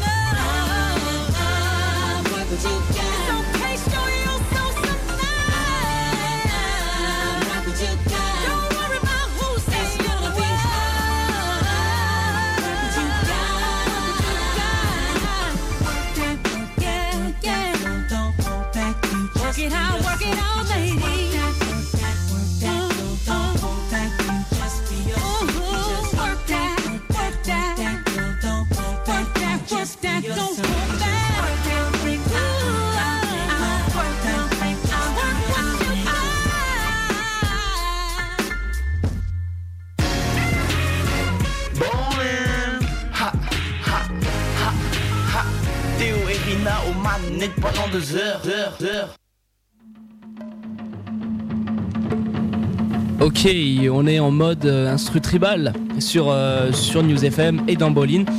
On va attaquer la partie basket international et FIBA. Et je crois qu'on a, euh, qu'on a notre petit consultant euh, de Arnaud Gauthier qui est en direct avec nous. Normalement, si tout s'est bien passé. Est-ce que tu es là, Arnaud? Salut, ouais, je suis bien là. Ok, comment ça va depuis le temps? T'étais passé dans l'émission l'an passé? Ouais, ouais, bah ça va bien, ça va bien. Hein. Toujours la forme, hein. on a repris. Avec Céciné, bien sûr. Donc, euh, comment ça se passe actuellement Brièvement, parce qu'on va en Ah, c'est- reparler après. c'est- C'est c'est- c'est plus dur que l'an passé, hein. l'année 3 c'est chaud. Mais bon, on s'accroche, hein. on, on fera un bilan à mi-saison là. Pour l'instant, on est, on est, on est encore just. Hein. Ok, ok. Il y a bah, du ça- boulot. On va En revenir tout- dessus tout à l'heure. Exactement. En tout cas, c'est un vrai plaisir de t'accueillir à nouveau dans l'émission. Ah oui. On commence donc avec, yes, avec le basket international et on va parler équipe de France avec Ettore Messina, futur, co- de l'équipe, futur coach de l'équipe de France ou pas. Ou pas, c'est la question qu'on se pose, puisque après le relatif échec de la mission de Michel, Michel Gomez au sein de l'équipe de France, eh ben, la direction technique nationale envisage à peu près toutes les solutions pour recruter un entraîneur. Une de celles-ci pourrait être euh, la voix du sélectionneur, euh, de l'entraîneur italien du CSKA à Moscou, Ettore Messina, qui se dit intéressé euh, par le poste de sélectionneur de l'équipe de France. il a déclaré Je pourrais être intéressé si les conditions sont bonnes, s'il y a un vrai projet de développement, si quelque chose arrive, je serai attentif. Bon, il dit qu'il a eu des contacts quand même avec, euh, le DTN. Et bon, apparemment, ça se passe plutôt bien. Donc, donc pourquoi pas Ettore Messina euh, en head coach de l'équipe de France. Apparemment, lui, il a quand même, euh, quand même démenti à la presse qu'il avait eu des contacts avec la fédération. Il préfère ne pas parler de ça. Euh, c'est vrai que bon, il n'y a rien d'officiel, surtout que Michel Gomez n'a pas été encore remplacé. Euh, mais pourquoi pas? C'est vrai que Ettore Messina, c'est quelqu'un qui a d'énormes références, qui a encore gagné l'Euroleague l'année dernière avec le CSK à Moscou. Donc peut-être l'homme de la situation. Euh, alors, après la question, est-ce qu'un entraîneur non français éventuellement euh, ne peut pas, je dirais pas nuire, mais ne pas euh, s'intégrer forcément dans la vie de groupe, dans l'alchimie d'un groupe français justement? Pour la France, je ne sais pas, mais en tout cas, d'autres pays ont essayé et ça a marché. Donc, moi, je dis pourquoi pas. Après, je t'avoue que, que l'entraîneur soit belge, finlandais, tant que l'équipe gagne, je vois pas où est le problème. Parce qu'au final, euh, ce qui est important, c'est la victoire. C'est sûr. Arnaud, tu te mouches? Qu'est-ce qui se passe? Eh, Qu'est-ce que tu fais dans ton téléphone, Arnaud? Là, mais en fait, c'est moi qui vous entends mal, en fait. C'est pour ça que j'arrête pas de bouger. Je sais pas si ça vient de moi ou de vous. Donc, euh, Non, ah, bah, Ça- je- vous, vous- vous m'entendez là ou pas? Là Je me suis Ah, on t'entend très bien. On t'entend super bien. Ok, bon bah super. Est-ce que tu as suivi un peu, tu vois, le fait qu'un coach étranger coach l'équipe de France? Qu'est-ce que qu'est-ce que ce- qu'est-ce que t'en penserais? Même si Bah, c'est sûr mec- que c'est un peu la, la situation elle est un peu tendue et euh, vu les échecs qu'il y a eu avec les, les- les deux précédents euh, sélectionneurs, euh, ce serait bien un bon un bon coup de fouet. Donc l'idée d'un d'un coach international, je pense que c'est une bonne idée. Enfin en fait, c'est pas le fait qu'il soit international qui est bien, mais je pense que c'est d'un vrai coach qui a une expérience en Euroleague. La Messina, c'est sûr qu'avec les références qu'il a. bah c'est ouais, une, déféren- une des références à ce niveau-là, enfin au niveau mondial, donc euh, ça pourrait ça pourrait apporter que du que du positif à l'équipe de France. Maintenant, euh, moi dernière nouvelle, ça me paraît ça me paraît chaud hein, la piste. hein. Je sais que Théo, toi tu penses que c'est possible, mais aux dernières nouvelles, euh, il aurait il aurait décliné. Hein. Bah, c'est vrai que sur, euh, sur les news, c'est dit que c'est possible. Déjà, moi, je suis pas, j'y crois pas à 100%. Et en plus, il a décliné, euh, il a nié avoir eu des contacts avec la fédération. Donc après, on sait comment ça peut finir, les démentis et tout ça. Euh, J'ai Ouais. pas eu de, de, de, de déclinage ou de déclination officielle. Je sais pas comment on dit. déclination. Euh, déclination. Ok. Euh, mais euh, c'est c'est fort possible parce que c'est une piste qui est pas non plus qui a pas non plus été activée depuis extrêmement longtemps et qui euh, qui est quand même pas forcément infaisable mais qui est plus improbable qu'un coach français. Moi j'ai une citation qu'il a dit euh, à un journaliste de Sports.fr où il a dit Je préfère ne pas parler de ça, donc euh, au sujet de, son possible coaching de l'équipe de France. Si je dis certaines choses, les journalistes vont dire que je veux entraîner l'équipe de France. Si j'en dis d'autres, ils vont dire que j'écarte cette hypothèse. Je ne veux pas me réveiller avec certaines choses décrites dans les journaux. La vérité est qu'il n'y a eu aucun contact. Après, c'est aussi une question de contrat aussi. Il, veut peut-être, euh, il a peut-être pas notre droit de s'engager avec euh, avec Ouais, les pense, sélections, euh, avec les fédérations, sachant qu'il est déjà en contrat. Enfin, il y a peut-être aussi des, des coups de poker et de, et de négociations. C'est peut-être pour ça qu'on en est là, quoi. Mais euh, mais moi, moi, ce que, enfin, les dernières choses que j'ai lues, c'est aussi que s'il devait euh, coacher une fédération, mais bon, après, on lit tout, tout et n'importe quoi, c'est qu'il privilégie- privilégierait la, la sélection italienne. hein. C'est sûr qu'il y a peut-être l'appel de la patrie qui joue plutôt que celui de l'équipe de France. Euh, voilà, je crois que c'est à peu près tout pour le, pour le basket international. Bien sûr, il y aura des news toute l'année. Euh, il y en a, il y a tout plein de matchs internationaux qui se disputent, donc on y reviendra fréquemment. Moi, On je dis qu'il faut faire venir Malkovich, mais bon, voilà, c'était le, le mot final.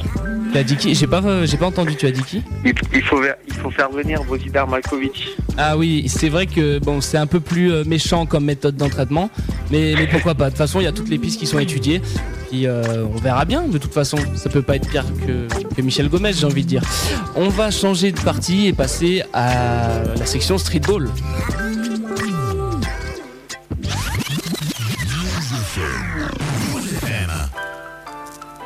Partie streetball. Euh, La partie streetball, euh, je pense qu'à peu près tout le monde euh, qui surfe un peu sur les sites internet de basket l'a vu. Une vidéo où De Vinaris se fait complètement mettre à l'amende par un streetballer anglais, Ah, n'abuse Stewart, pas non plus. Stewart Turner. Non, le mec arrive comme ça, ils disent à Devinaris, euh, ouais, il y a un mec là, euh, il aimerait bien jouer contre toi et tout, euh, vite fait. Devinaris, super chaud, il arrive avec son bas de jogging et tout. Il loupe son premier shoot, le mec arrive, le fait sauter, il perd son short, il lui met un, un feu d'away sur la tête. L'action d'après, 2-3 dribbles rapides, petit pont, panier. Et le mec part en courant et tout. Bon, ce qu'ils disent pas, c'est que c'est un gars, c'était voilà, une légende, de, du street- une légende, j'abuse, mais un très bon streetballer de Londres qui était assez connu à l'époque, notamment sur le site streetball.co.uk. Arnaud, tu m'as dit avoir vu la vidéo. Bah ouais, je l'ai vu et c'est méchant quoi. Ce qui est impressionnant, c'est que le, mec en question, euh, l'anglais, euh, il est habillé avec son petit gilet, il paye pas de mine et euh, Devin Harris, on voit que dès le début, il le prend un peu de haut. Et dès que l'anglais se met à on sent qu'il a du, handle et qu'il il peut, lui faire mal quoi. Et bah, Devin Harris, il le sous-estime un peu. Et avant de lui mettre la balle entre les jambes, il lui met quand même un magnifique jump shoot sur la tête aussi. Et euh, c'est pas mal du tout. C'est pas, je veux dire, c'est pas mal du tout. Ouais, Devin Harris, euh, quand il se fait interviewer, moi, c'est sa réaction que j'apprécie bien, où il fait euh, Ah ouais, c'est un bon joueur, c'est un bon joueur, ça va, ça va. À voir, savoir, en tout cas. La vidéo elle a été filmée par Greg Tainer, donc le frère de Stuart Tainer et accessoirement le créateur du site streetball.co.uk. Voilà, les gens disent c'est une vidéo amateur, c'est pas si amateur que ça. hein. Le mec qui a filmé c'est un vraiment. mec qui est dans le milieu et en plus donc à, là j'ai pas les chiffres euh, officiels mais euh, elle compte déjà plus de 3 millions de vues sur youtube.com d'après le site du journal britannique The Sun. Donc euh, voilà, il l'a mis en ligne, ça a été un raz de marée, tout le monde s'est précipité dessus. Non mais euh, je crois qu'à peu près tout le monde qui se respecte a vu cette vidéo euh, traîner sur le web. Et c'est tout euh, pour, Ouais, pour pour la cette partie partie streetball. On va là on va rentrer dans le vif du sujet. La partie qui concerne directement notre intervenant Arnaud Gauthier, c'est le basket grenoblois.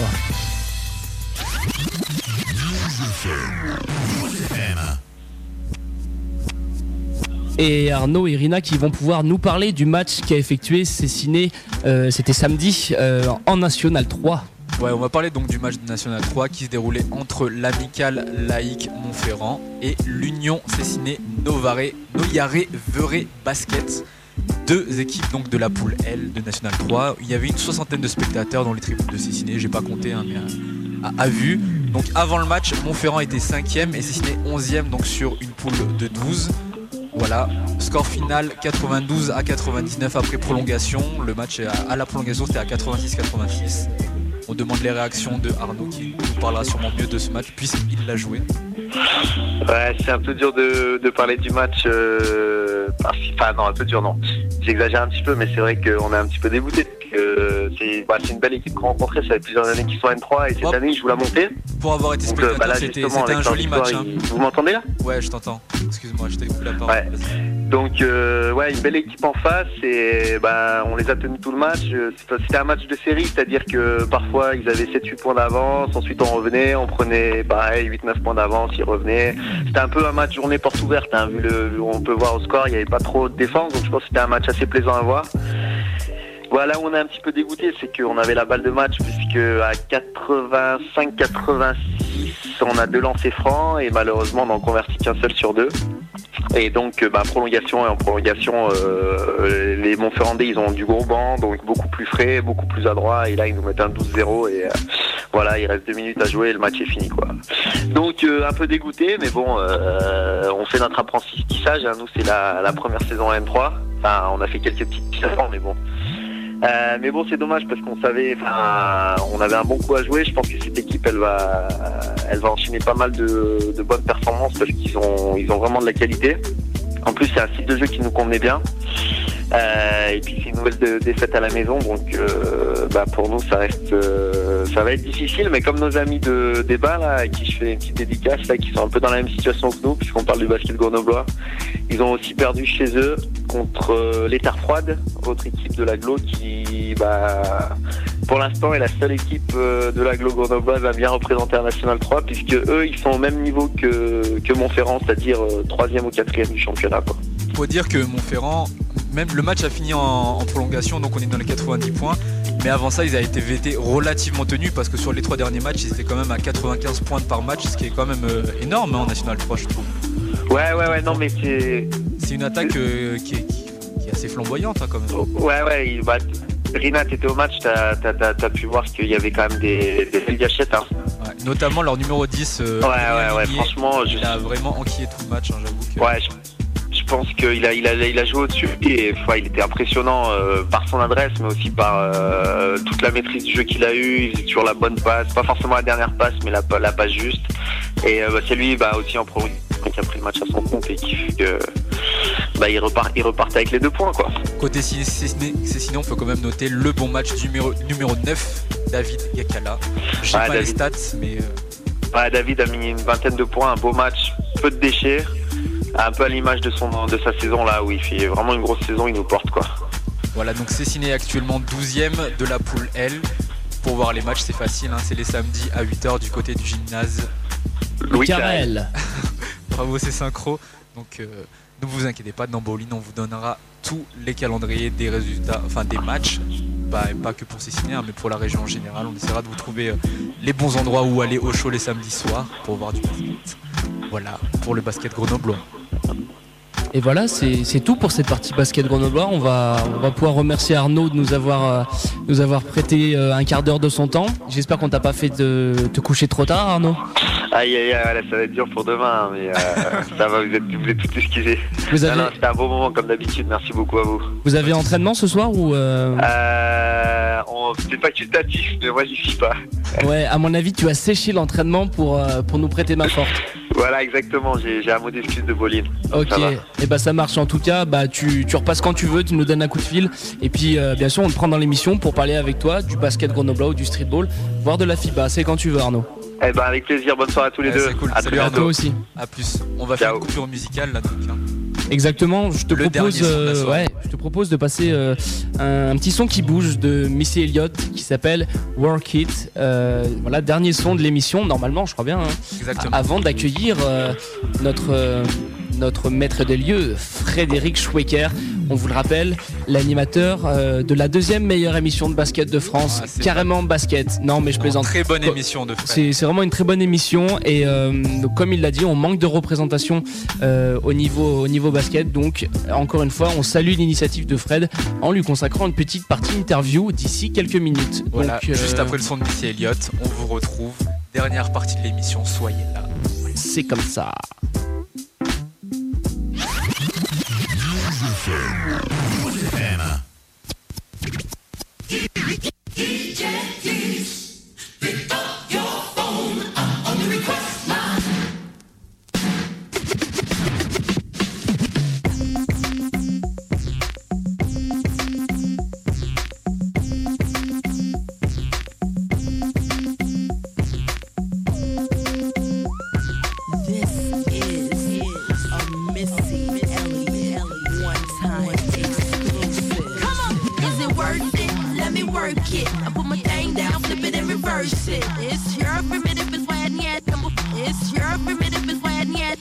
You got a big, let me search it to find out how hard I gotta work. Yeah, it's your primitive is when yet. It's your primitive is when yet. I like to get to know ya so I can show ya. Put the pussy on ya like I told ya. Give me all your numbers so I can phone ya. Your girl acting stink, then call me over. Not on the bed, lay me on your sofa. Call before you come, I need to shave my chocha. You do what you don't, or you will or won't cha. Go downtown and eat it like a vulture. See my hips and my tips so cha. See my ass and my lips don't cha. Lost a few pounds in my whips for ya. It's the kind of beat that go ba ta ta. Ba ta ta ta ta ta ta ta ta ta. Sex me so good I say blah blah blah. Work it. I need a glass of water. Boy, yo boy, it's good to know ya. Is it worth it? Let me work it. I put my thing down, flip it and reverse it. It's your primitive yet. It's your primitive is when yet.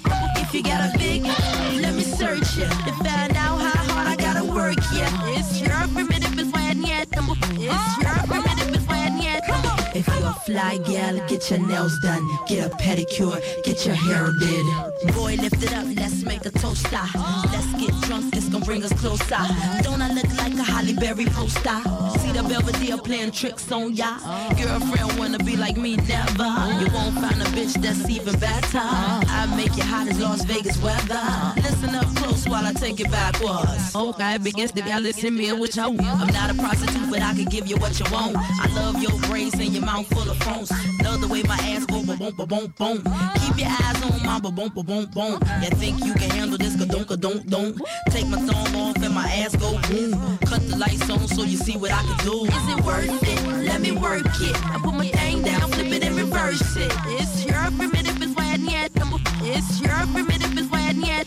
If you got a big, let me search it to find out how hard I gotta work. Yeah, It's your primitive is why yet. Boys, boys, all type of boys. Black, white, Puerto Rican, Chinese boys. Wine, thang, ya, thang, thang, ya, thang. Don't, ya, thang, thang, thang. Girls, girls, get that cash. If it's nine to five, we're shaking your ass. Ain't no shame, ladies, do your thing. Just make sure you ahead of the game. Just cause I got a lot of fame, super. Prince couldn't get me, change my name, Papa. Hooter can't say a slave again, no sign. Picture black saying, oh yes, I'm massa. Picture Lil Kim dating a pastor. Minute man, big red can outlast ya. Who is the best? I don't have to ask ya. When I come out, you won't even matter. Why you act dumb like, uh, duh? Say you act dumb like, uh, duh. As the drummer boy go brr pum pum.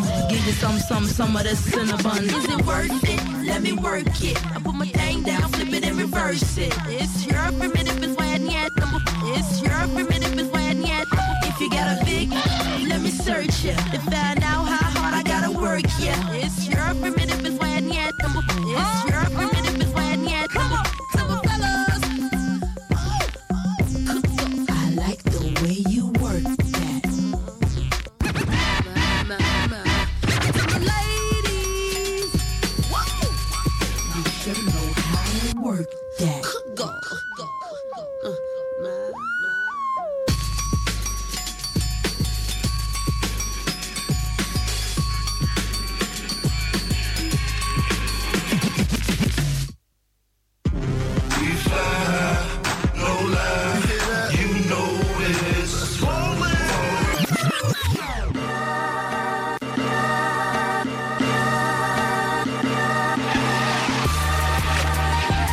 retour euh, dans l'émission du basket de News FM 101.2 avec Théo et Rina Anthony. On attaque la partie interview avec notre invité de la semaine, Fred qui est revenu. Oui, voilà.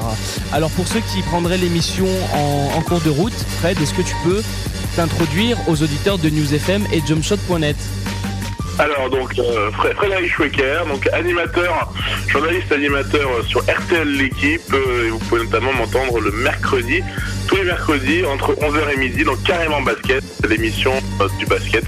Donc voilà, après après de moult et moult expériences différentes. Bah justement, on aimerait bien que tu nous les détailles, ces expériences. Euh, on va dire, allez, raconte-nous bah, tout, euh, tout sur ton parcours d'animateur, journaliste. Toute ta vie, du début. De A à Z, oulala. Quoi dire alors Moi en fait j'ai commencé euh, dans une radio locale. C'était une radio associative, ça s'appelait Radio Anguin. Donc là c'était mes tout premiers, tout premiers pas, mes toutes premières armes en, en radio. Et euh, en fait dès le début je me suis dit que c'était ça que je voulais faire. hein, de, la radio. Et vu que bah, moi j'ai un peu comme vous deux hein, la passion du, basket euh, moi pour moi voilà si vous voulez après on écoute les gens à la télé les commentateurs télé etc et on se dit on veut faire comme eux on veut commenter les matchs etc donc c'est vrai que bah, moi après petit à petit je me suis de plus en plus orienté vers ça. Donc je suis allé à la fac. J'ai fait une, licence infocom pour avoir un petit peu du euh, des diplômes autres que, que ceux que je pourrais avoir en école et à la fin de la licence, je me suis dit, ben allez, j'ai- me lancer dans une école de journalisme. Et en fait, je suis allé au Studio École de France, qui est une école spécialisée dans, la radio qui se trouve à, Boulogne-Billancourt. Et euh, donc là, pour le coup, c'est là où j'ai appris pas mal de choses et, euh, c'est là où j'ai vraiment pu enseigner vraiment euh, ce que c'était que la radio, comment ça se passait, etc., etc. Et après, bah là, c'est à ce moment-là où j'ai eu différentes étapes. D'abord, j'ai commencé comme standardiste à énergie, comme quoi ça n'avait rien à voir. Et après, là où j'ai vraiment franchi un cap, c'est quand j'ai commencé à bosser du côté de, Sport MX, enfin, Feu Sport FM, Feu Sport OFM, ensuite euh, Feu Sport MX et maintenant Europe 1 Sport, qui en fait est une radio euh, locale sur euh, l'île de France. Et donc voilà, moi moi j'ai bossé à Sport MX et à Sport MX, c'est là où j'ai commencé à, à mettre en place des chroniques sur le basket, à, à commencer à faire du live basket, c'est-à-dire j'allais voir des matchs quand il y avait les matchs de l'équipe de France avant l'Euro 2007, euh, qui étaient quand ils étaient à Coubertin, j'avais commenté les, ces matchs-là, etc. Et donc c'est vraiment à ce moment-là où je me suis euh, vraiment amélioré, j'ai vraiment progressé, etc. En parallèle, je continuais l'école, donc euh, ça m'a permis vraiment de progresser. Et après, de Sport MX, et ben je j'avais le choix entre deux radios et euh, et je suis allé vers RTL l'équipe, donc la, la web radio RTL l'équipe. Et là, j'ai commencé tout, tout bas en, en commençant. Quand je suis arrivé, je, faisais des, des recherches d'archives pour des émissions euh, bilan de fin d'année. Petit à petit, j'ai gravi les échelons. Et donc bah, aujourd'hui, je, donc je présente l'émission de basket, carrément basket, tous les mercredis. Ça fait combien de temps que t'es à, t'es à, à RTL l'équipe là? Alors RTL l'équipe, moi j'y suis arrivé, c'était donc là on l'a dit à la radio elle a un an, elle a, commencé au mois d'octobre dernier, moi j'y suis arrivé vers fin novembre en stage, donc euh, ça fait bientôt euh, bientôt un an que, que j'y suis, ça va à peu près 10 11 mois que je suis là-bas, et euh, donc j'ai commencé en stage, après stage rémunéré, et après et après CDD de- depuis peu quoi.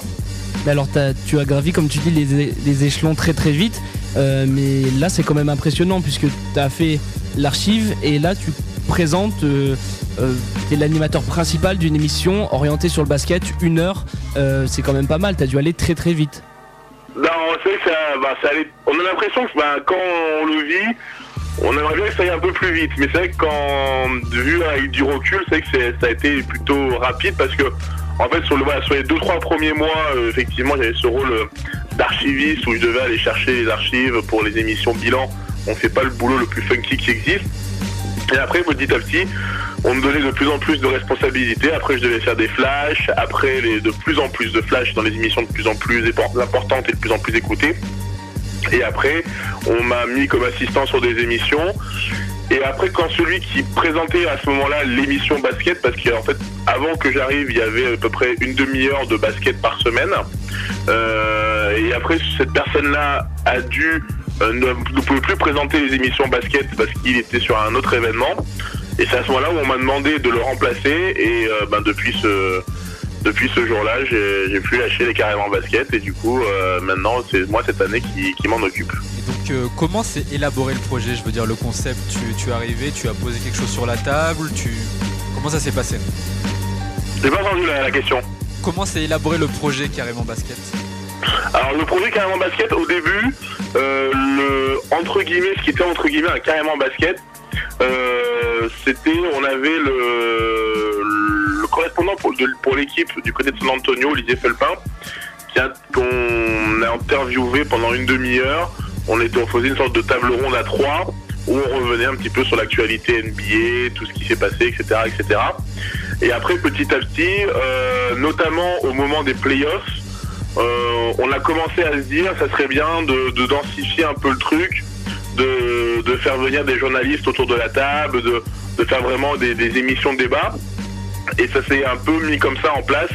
Après, euh, le problème c'est qu'après du coup Olivier on a un peu plus de mal à l'avoir à cause du décalage horaire, mais euh, on a pu après continuer à garder cet aspect NBA avec Olivier Felpin, tout en ayant cet aspect de débat comme on a aujourd'hui en carrément basket, c'est-à-dire avec des journalistes qui viennent d'horizons totalement différents, qui viennent, euh, qui ont des aspérités vraiment différentes, c'est-à-dire certains sont un peu plus pro euh, NBA, euh, d'autres sont un peu plus à défendre le, basket FIBA.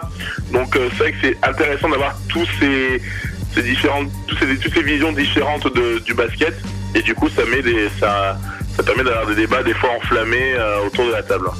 Mais alors euh, concrètement, est-ce qu'on t'a donné une ligne directrice donc euh, par rapport à qui venait de ta hiérarchie ou t'as quand même été allé à l'initiative euh, bah, du nouveau carrément basket? Est-ce que t'as dit bah moi je veux qu'on mette ça, ça, ça? Ou alors vraiment on t'a dit ce qu'il fallait faire?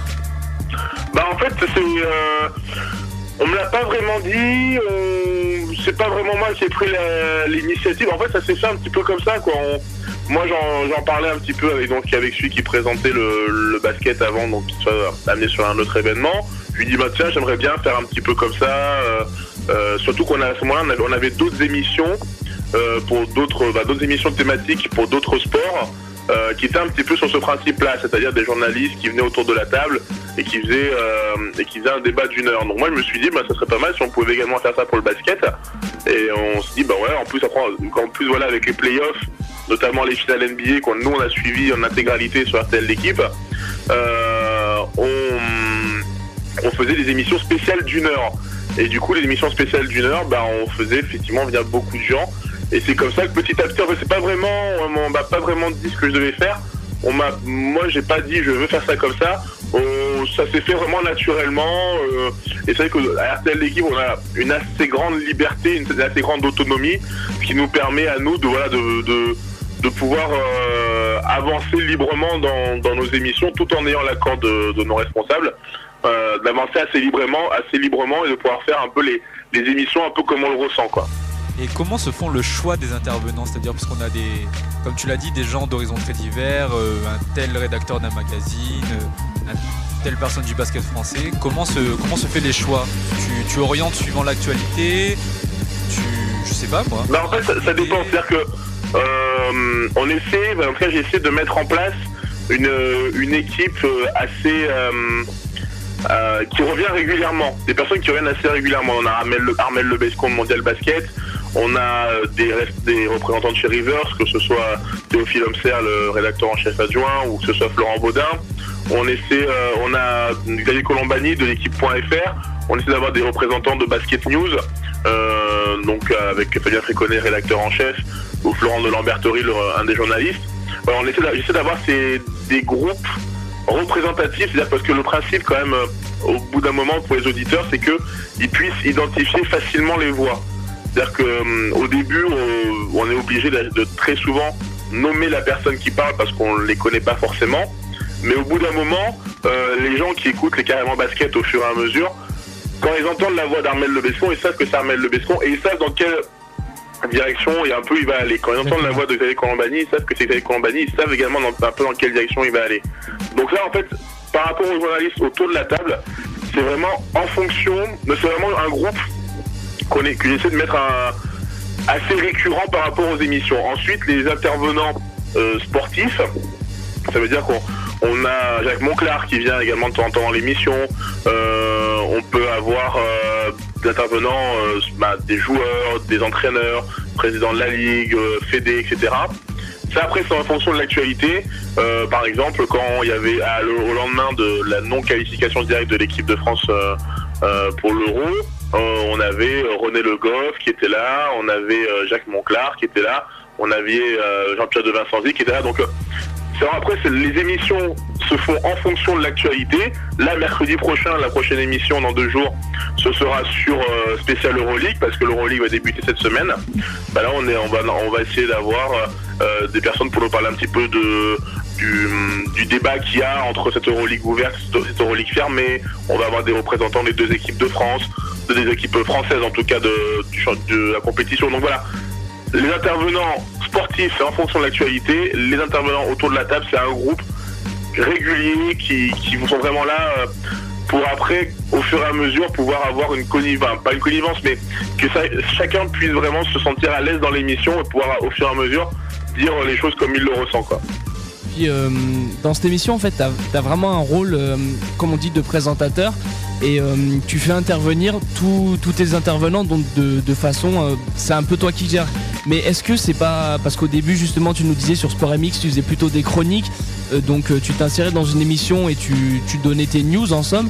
Est-ce que là, c'est pas trop difficile de gérer toute une équipe, de répartir la parole entre des, des gens au tempérament extrêmement différents? Ah bah, c'est sûr que les premières émissions, euh, quand on m'avait dit euh, il va falloir que tu remplaces euh, le journaliste qui présente parce que il à Roland Garros, donc il ne pourra pas faire l'émission. Euh, effectivement, au début, on se dit mais est-ce qu'on va arriver à le faire? Parce qu'effectivement, bon, bah, quand j'ai mis de responsabilités comme ça, effectivement, faire une chronique sur un 5 minutes à donner des brefs baskets, des résultats, etc. Ça n'a rien à voir avec effectivement gérer des gens, gérer des personnalités et euh, gérer des temps de parole parce que les temps de parole sont très très importants et, euh, c'est- que c'est pas forcément toujours facile à les gérer. Là, ben, c'est au tout début, c'est sûr, on transpire, on est là avec comment on va faire, machin, tout ça. Mais au fur et à mesure de, des émissions, et c'est pour ça également, c'est ce qui est bien du fait d'avoir euh, toujours les mêmes intervenants autour de la table, c'est qu'au bout d'un moment, on se connaît. Et euh, par exemple, voilà, c'est des habitudes toutes bêtes, par exemple, mais quand on arrive à, à 30, c'est-à-dire euh, l'émission en fait est coupée en deux, en deux fois 30 minutes avec un rappel des titres sport à la demi-heure, et ben les, les gens autour de la table savent que quand on arrive à un 29, euh, 29 30, il faut plus trop parler pour que moi je puisse lancer le flash à l'heure.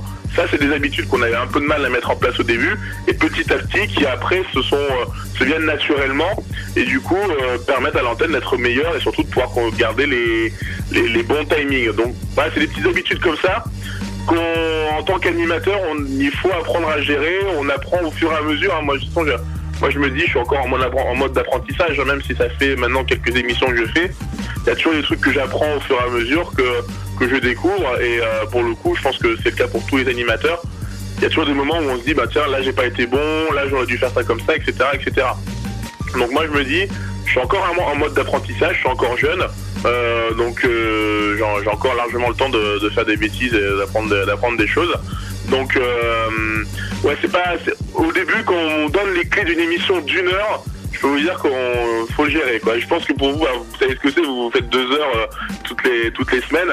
Voilà au début c'est pas forcément évident de- d'arriver à gérer les, les timings, d'arriver à gérer tous les tous les sujets qu'on voulait parler en début d'émission. Et ça après ça arrive au fur et à mesure. Plus on fait d'émissions et plus après on arrive à gérer ce, ces, ces impératifs d'animateur, on a envie de dire. Tout à fait. Et euh, bon, c'est vrai que tu l'as dit, dans ton équipe euh, d'intervenants, tu as des, t'as des gens aux personnalités euh, extrêmement différentes, des, intervenants un tout petit peu plus discrets, d'autres un tout petit peu plus, euh, on va pas dire virulents, mais engagés. Est-ce que, bon, euh, ça n'a pas l'air de dégénérer en, euh, pendant les émissions? Est-ce qu'il y a des débats après les émissions, en dehors de l'émission, élargis Est-ce qu'il y a vraiment, comment dire, un élargissement du débat de l'émission à l'extérieur, en coulisses par exemple? Ah oui, non mais bon, il y a pas, y a pas, y a personne qui se bat, il y a pas, y a pas, y a pas tout ça. hein. Mais voilà, par vous quand on passe un son, par exemple, le, dans, le- dans- pendant le son, et ben les gens continuent à se parler entre eux, à se dire voilà, il y a ça comme ça, il y a ça comme ça. Après l'émission également, ça continue à parler. Euh, je sais l'émission dure une heure, on finit à midi. C'est rare que les gens qui sont autour de la table partent avant midi et demi parce qu'après on a toujours des trucs à se raconter par rapport à ce qui s'est dit pendant l'émission, par rapport à- au sujet qu'on voulait aborder, etc. etc. Donc euh, le débat va toujours au-delà des une heure. Maintenant, bah, nous on a, on a qu'une heure sur la grille. Mais voilà, par exemple la semaine dernière on a fait une émission euh, spéciale conférence Ouest. Euh, le débat a encore continué bien après l'émission. On aurait largement pu faire 3 heures ou 4 heures avec tout ce qu'on disait après. Voilà, donc c'est vrai que le débat continue toujours autour euh, parce que euh, et ça c'est également le travail de l'animateur, on n'a pas toujours le temps de tout dire, on alors qu'on voudrait en dire beaucoup, beaucoup, on n'a pas toujours le temps de tout dire. Et c'est vrai que ça, des fois, on reste un peu sur sa fin, on se dit, on aurait aimé développer plus ça, mais on n'a pas pu pour raison de timing, pour, euh, pour pouvoir avancer dans l'émission. Donc c'est que du coup, le débat obligatoirement continue à avancer, euh, même après l'émission, je vous dis, pendant les, flashs d'infos, pendant qu'on passe un son, pendant que, bah, il y a toujours un moment où pendant les pubs, il y a toujours le débat continue toujours, il est jamais arrêté. Et euh, donc, est-ce que comment sont les retours par rapport à l'émission? Je veux dire, là, ça fait quand même. Tu as ta sixième émission, si je me trompe pas. Donc, tu as quand même dû avoir des, retours par rapport aux gens, par rapport aux intervenants. Comment ça se passe? Ben moi, pour l'instant, tous les retours que, j'ai eu sur, euh, sur cette émission, pour l'instant, c'est que des bons retours. Donc, euh, je trouve du bois, hein, euh, je me plains pas. Pour l'instant, j'ai eu que des bons retours. Donc, après, ben, comme je l'ai dit, hein, c'est que le début. C'est pas longtemps qu'on qu'on met l'émission en place. Maintenant, ben, on va continuer. Quand les commentaires que je peux lire sur Basket Session en général sont très bons. Donc, euh, moi, pour, pour le coup, j'ai vraiment pas à me plaindre sur, euh, sur les, retours de cette émission. Et, et ce qui est bien, c'est que voilà, les, les gens, euh, alors que voilà, cette émission est quand même assez récente, voilà, comme vous avez pu l'entendre, j'ai pas non plus une expérience de 10 ans derrière moi en, radio. Euh, les gens assimilent déjà ça du travail de professionnel. Et ça, c'est important aussi que les gens euh, se reconnaissent dans les émissions euh, et surtout évaluent agréablement le, travail qui peut être fait parce que et ça aussi, je pense que vous le savez aussi bien que moi. Euh, préparer une émission, ça c'est pas un truc qui se fait en deux minutes, tac, on sort de brève, euh, se trouver sur internet et on, on va faire deux heures d'émission. quoi. C'est c'est vraiment un travail très long, de, de longue préparation, euh, que ce soit pour avoir des invités, que ce soit pour, euh, pour, voilà, pour préparer les sujets, etc. etc. Donc c'est quand le travail est reconnu, ça fait, bah, ça fait toujours plaisir. hein. Exactement. Et, et justement par rapport à ces retours, Euh, bon, c'est vrai que t'es pas, hum, c'est pas une radio, on va dire sur le FM, euh, ni nationale ni locale. Est-ce que euh, vous avez quand même une, une écoute assez importante au niveau de la web radio RTL l'équipe Alors, pour l'instant, c'est vrai que les, audiences sont au-dessus de ce qu'on attendait. On arrive à avoir des pointes à euh, 50 000 connexions pour les gros événements. Euh, pour les gros événements, ça veut dire par exemple les, les multiplex de foot, quand il y avait eu en début d'année la finale de Joe Wilfried Songa, euh, les matchs de l'équipe de France. Là, on arrive à avoir des, des grosses pointes de connexion. Après, pour l'instant, c'est vrai que la, la radio, euh, elle reste encore entre guillemets anonyme. Ça veut dire que au-delà de la, de la promotion que nous journalistes on peut faire, bah voilà, par exemple en mettant les, les émissions sur euh, sur des sites euh, spécialisés, il n'y a pas eu de campagne de publicité autour de cette de cette radio. Il n'y a, y a pas eu de, de- voilà, pas eu de matraquage promotionnel. Pour l'instant, c'est une radio qui est encore anonyme, qui est présente sur des événements. On était notamment présent au, au salon de l'automobile. Donc fait que pour l'instant, le- les connexions, on, c'est pas comparable par exemple à des radios comme, euh, comme RMC ou comme Europe 1 Sport, qui eux euh, sont déjà sur la bande FM, qui eux ont, ont des, hum, des moyens de, de publicité, de promo- promotion beaucoup plus importants. Et euh, disons dans le ratio de ce que la façon dont on vend la radio par rapport à- aux nombreux auditeurs, on peut être très satisfait en tout cas des, du taux d'écoute de la radio. Très bien. Et est-ce que, petite question encore euh, relative euh, à toi-même, est-ce que justement RTL l'équipe t'a parlé euh, d'une possible, comment, euh, d'une importance accrue d'une émission de basket sur justement sur RTL l'équipe? Est-ce que la radio veut donner plus d'importance à un sport comme le basket ou alors justement euh, on est prêt qu'à accorder une seule heure à une émission de basket Bah, De toute façon, déjà, même pour l'instant, euh, le basket, c'est au-delà d'une seule heure par semaine. Ça veut dire que dès qu'il y a un événement basket, on, est là pour, on, est- dessus. Comme je l'ai dit, on a fait, on a déjà fait les finales de, Coupe de France de l'année dernière, finale de championnat de France. Tout ça en live, en intégralité et sur place. On a fait euh, les, les finales des les finales NBA. Euh, donc voilà, on a on a couvert plusieurs événements au-delà de simplement l'émission euh, d'une heure par semaine. Ensuite, dans d'autres émissions, notamment l'émission de Carrément Sport, qui est juste avant les émissions euh, Carrément Basket, à part le mercredi, par exemple le vendredi, on parle assez souvent de basket. Pourquoi? Parce qu'il y a le, en général, il y a le premier match de la journée de championnat qui se déroule le vendredi soir.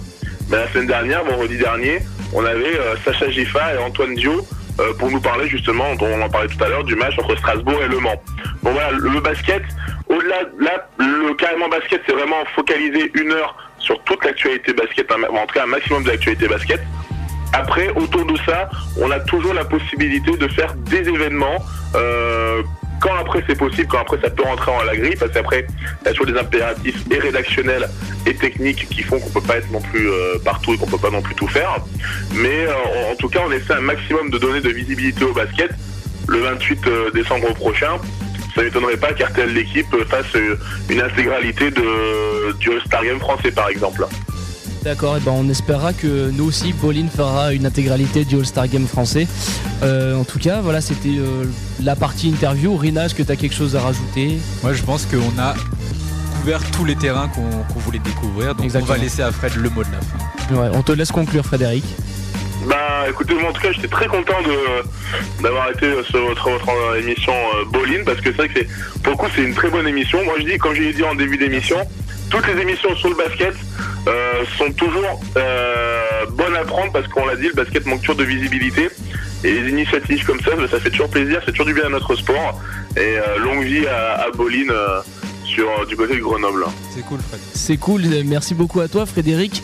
Mais euh, j'ai envie de dire, euh, ton calvaire n'est pas terminé puisque Ah. tu vas, euh, je, bon, tu fais de la radio depuis quelques années. Tu sais, et ben, tu sais, je pense, ce qu'est un jingle. Un jingle, oui. Oui, exactement. Donc qui annonce quelque chose. Et euh, bon, je sais pas si tu as écouté euh, des, des émissions euh, antérieures de Boline, mais euh, nous, dans l'émission, on a pour principe de faire faire à l'invité de la semaine un jingle en rapport avec, avec notre émission. Donc ce que tu vas faire, enfin ce qu'on va faire, c'est qu'on va couper l'instru que tu entends en fond Et puis tu auras, quelques secondes pour balancer un jingle en rapport avec Bolin. C'est franchement tu fais ce que tu veux. On a eu de très bons jingles, on les a pas mis en ligne, mais on a eu du Rachid Wallace, du Xavier On, Vaution. garde, on, on va sortir un best-of. Ouais, euh, on va sortir euh, un best-of de la saison 1 qui est pas mal du tout. Mais en, Ah, attendant, vous mettez pas la pression déjà là. ah non, non, non, mais on te laisse, on te laisse ouvrir euh, justement le premier jingle de la saison 2 de Bowling. Euh, voilà, c'est à toi, on va couper l'instru. Euh, let's go. Ok, Bolin, l'émission basket, NBA, Euroleague, Pro A, Pro B, tout y passe. Toutes les infos sont là, c'est sur Bolin, à absolument pas rater. C'est tous les lundis à partir de 20h et jusqu'à 22h. Toutes les informations sont là pour vous, les fans de basket.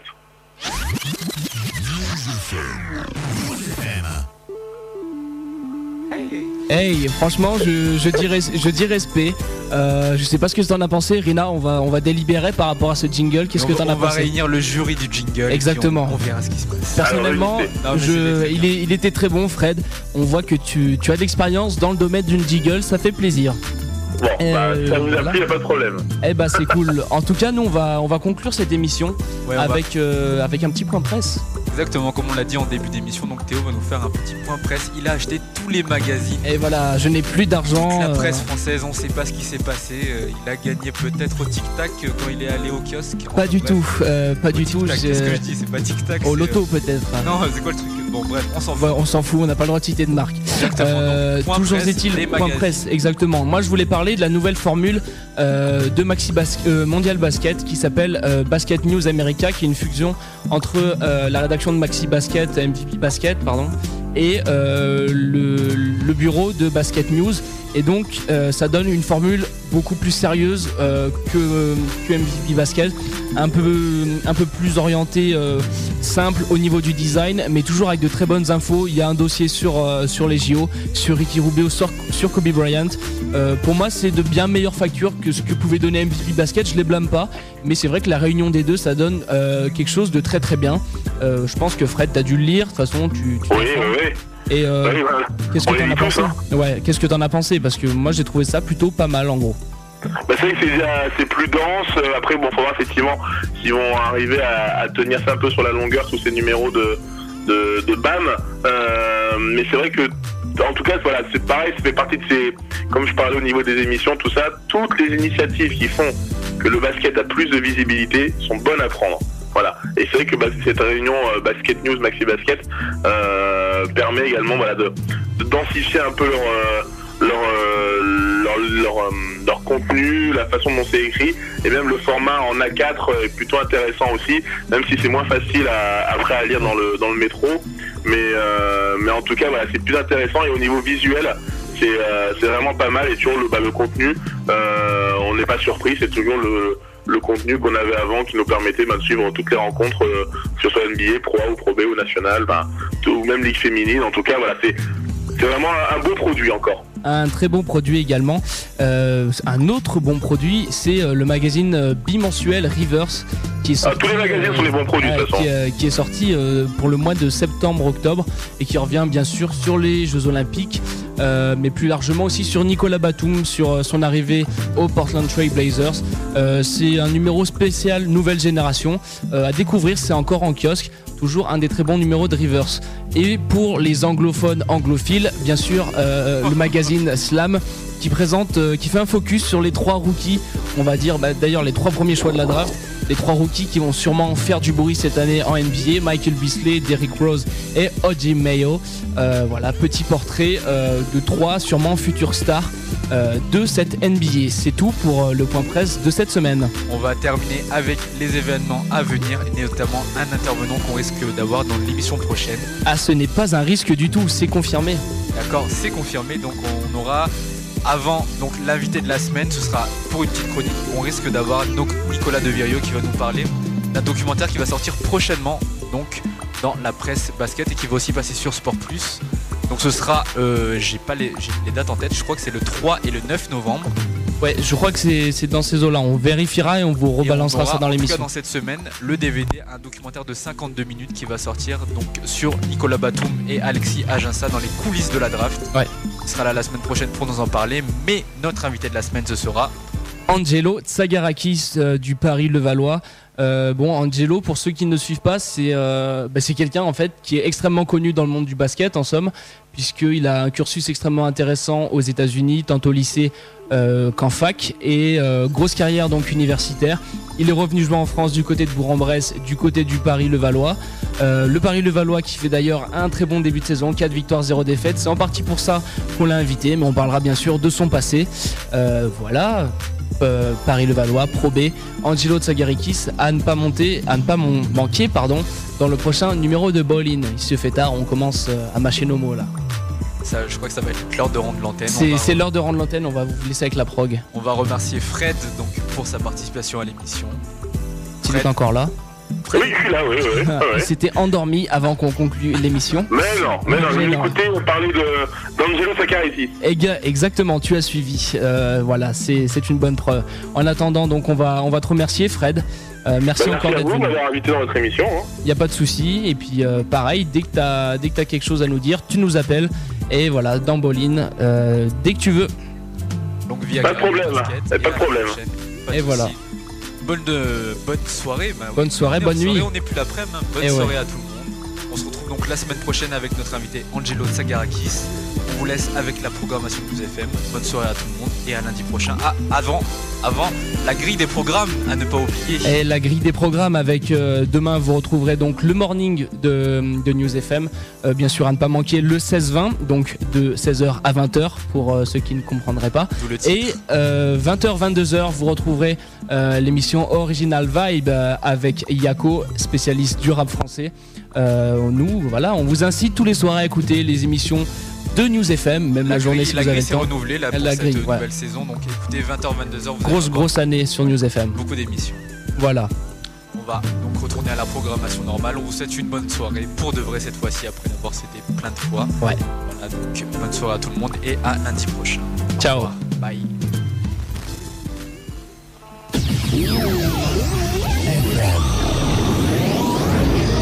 News FM, il est 22h. Je suis prête.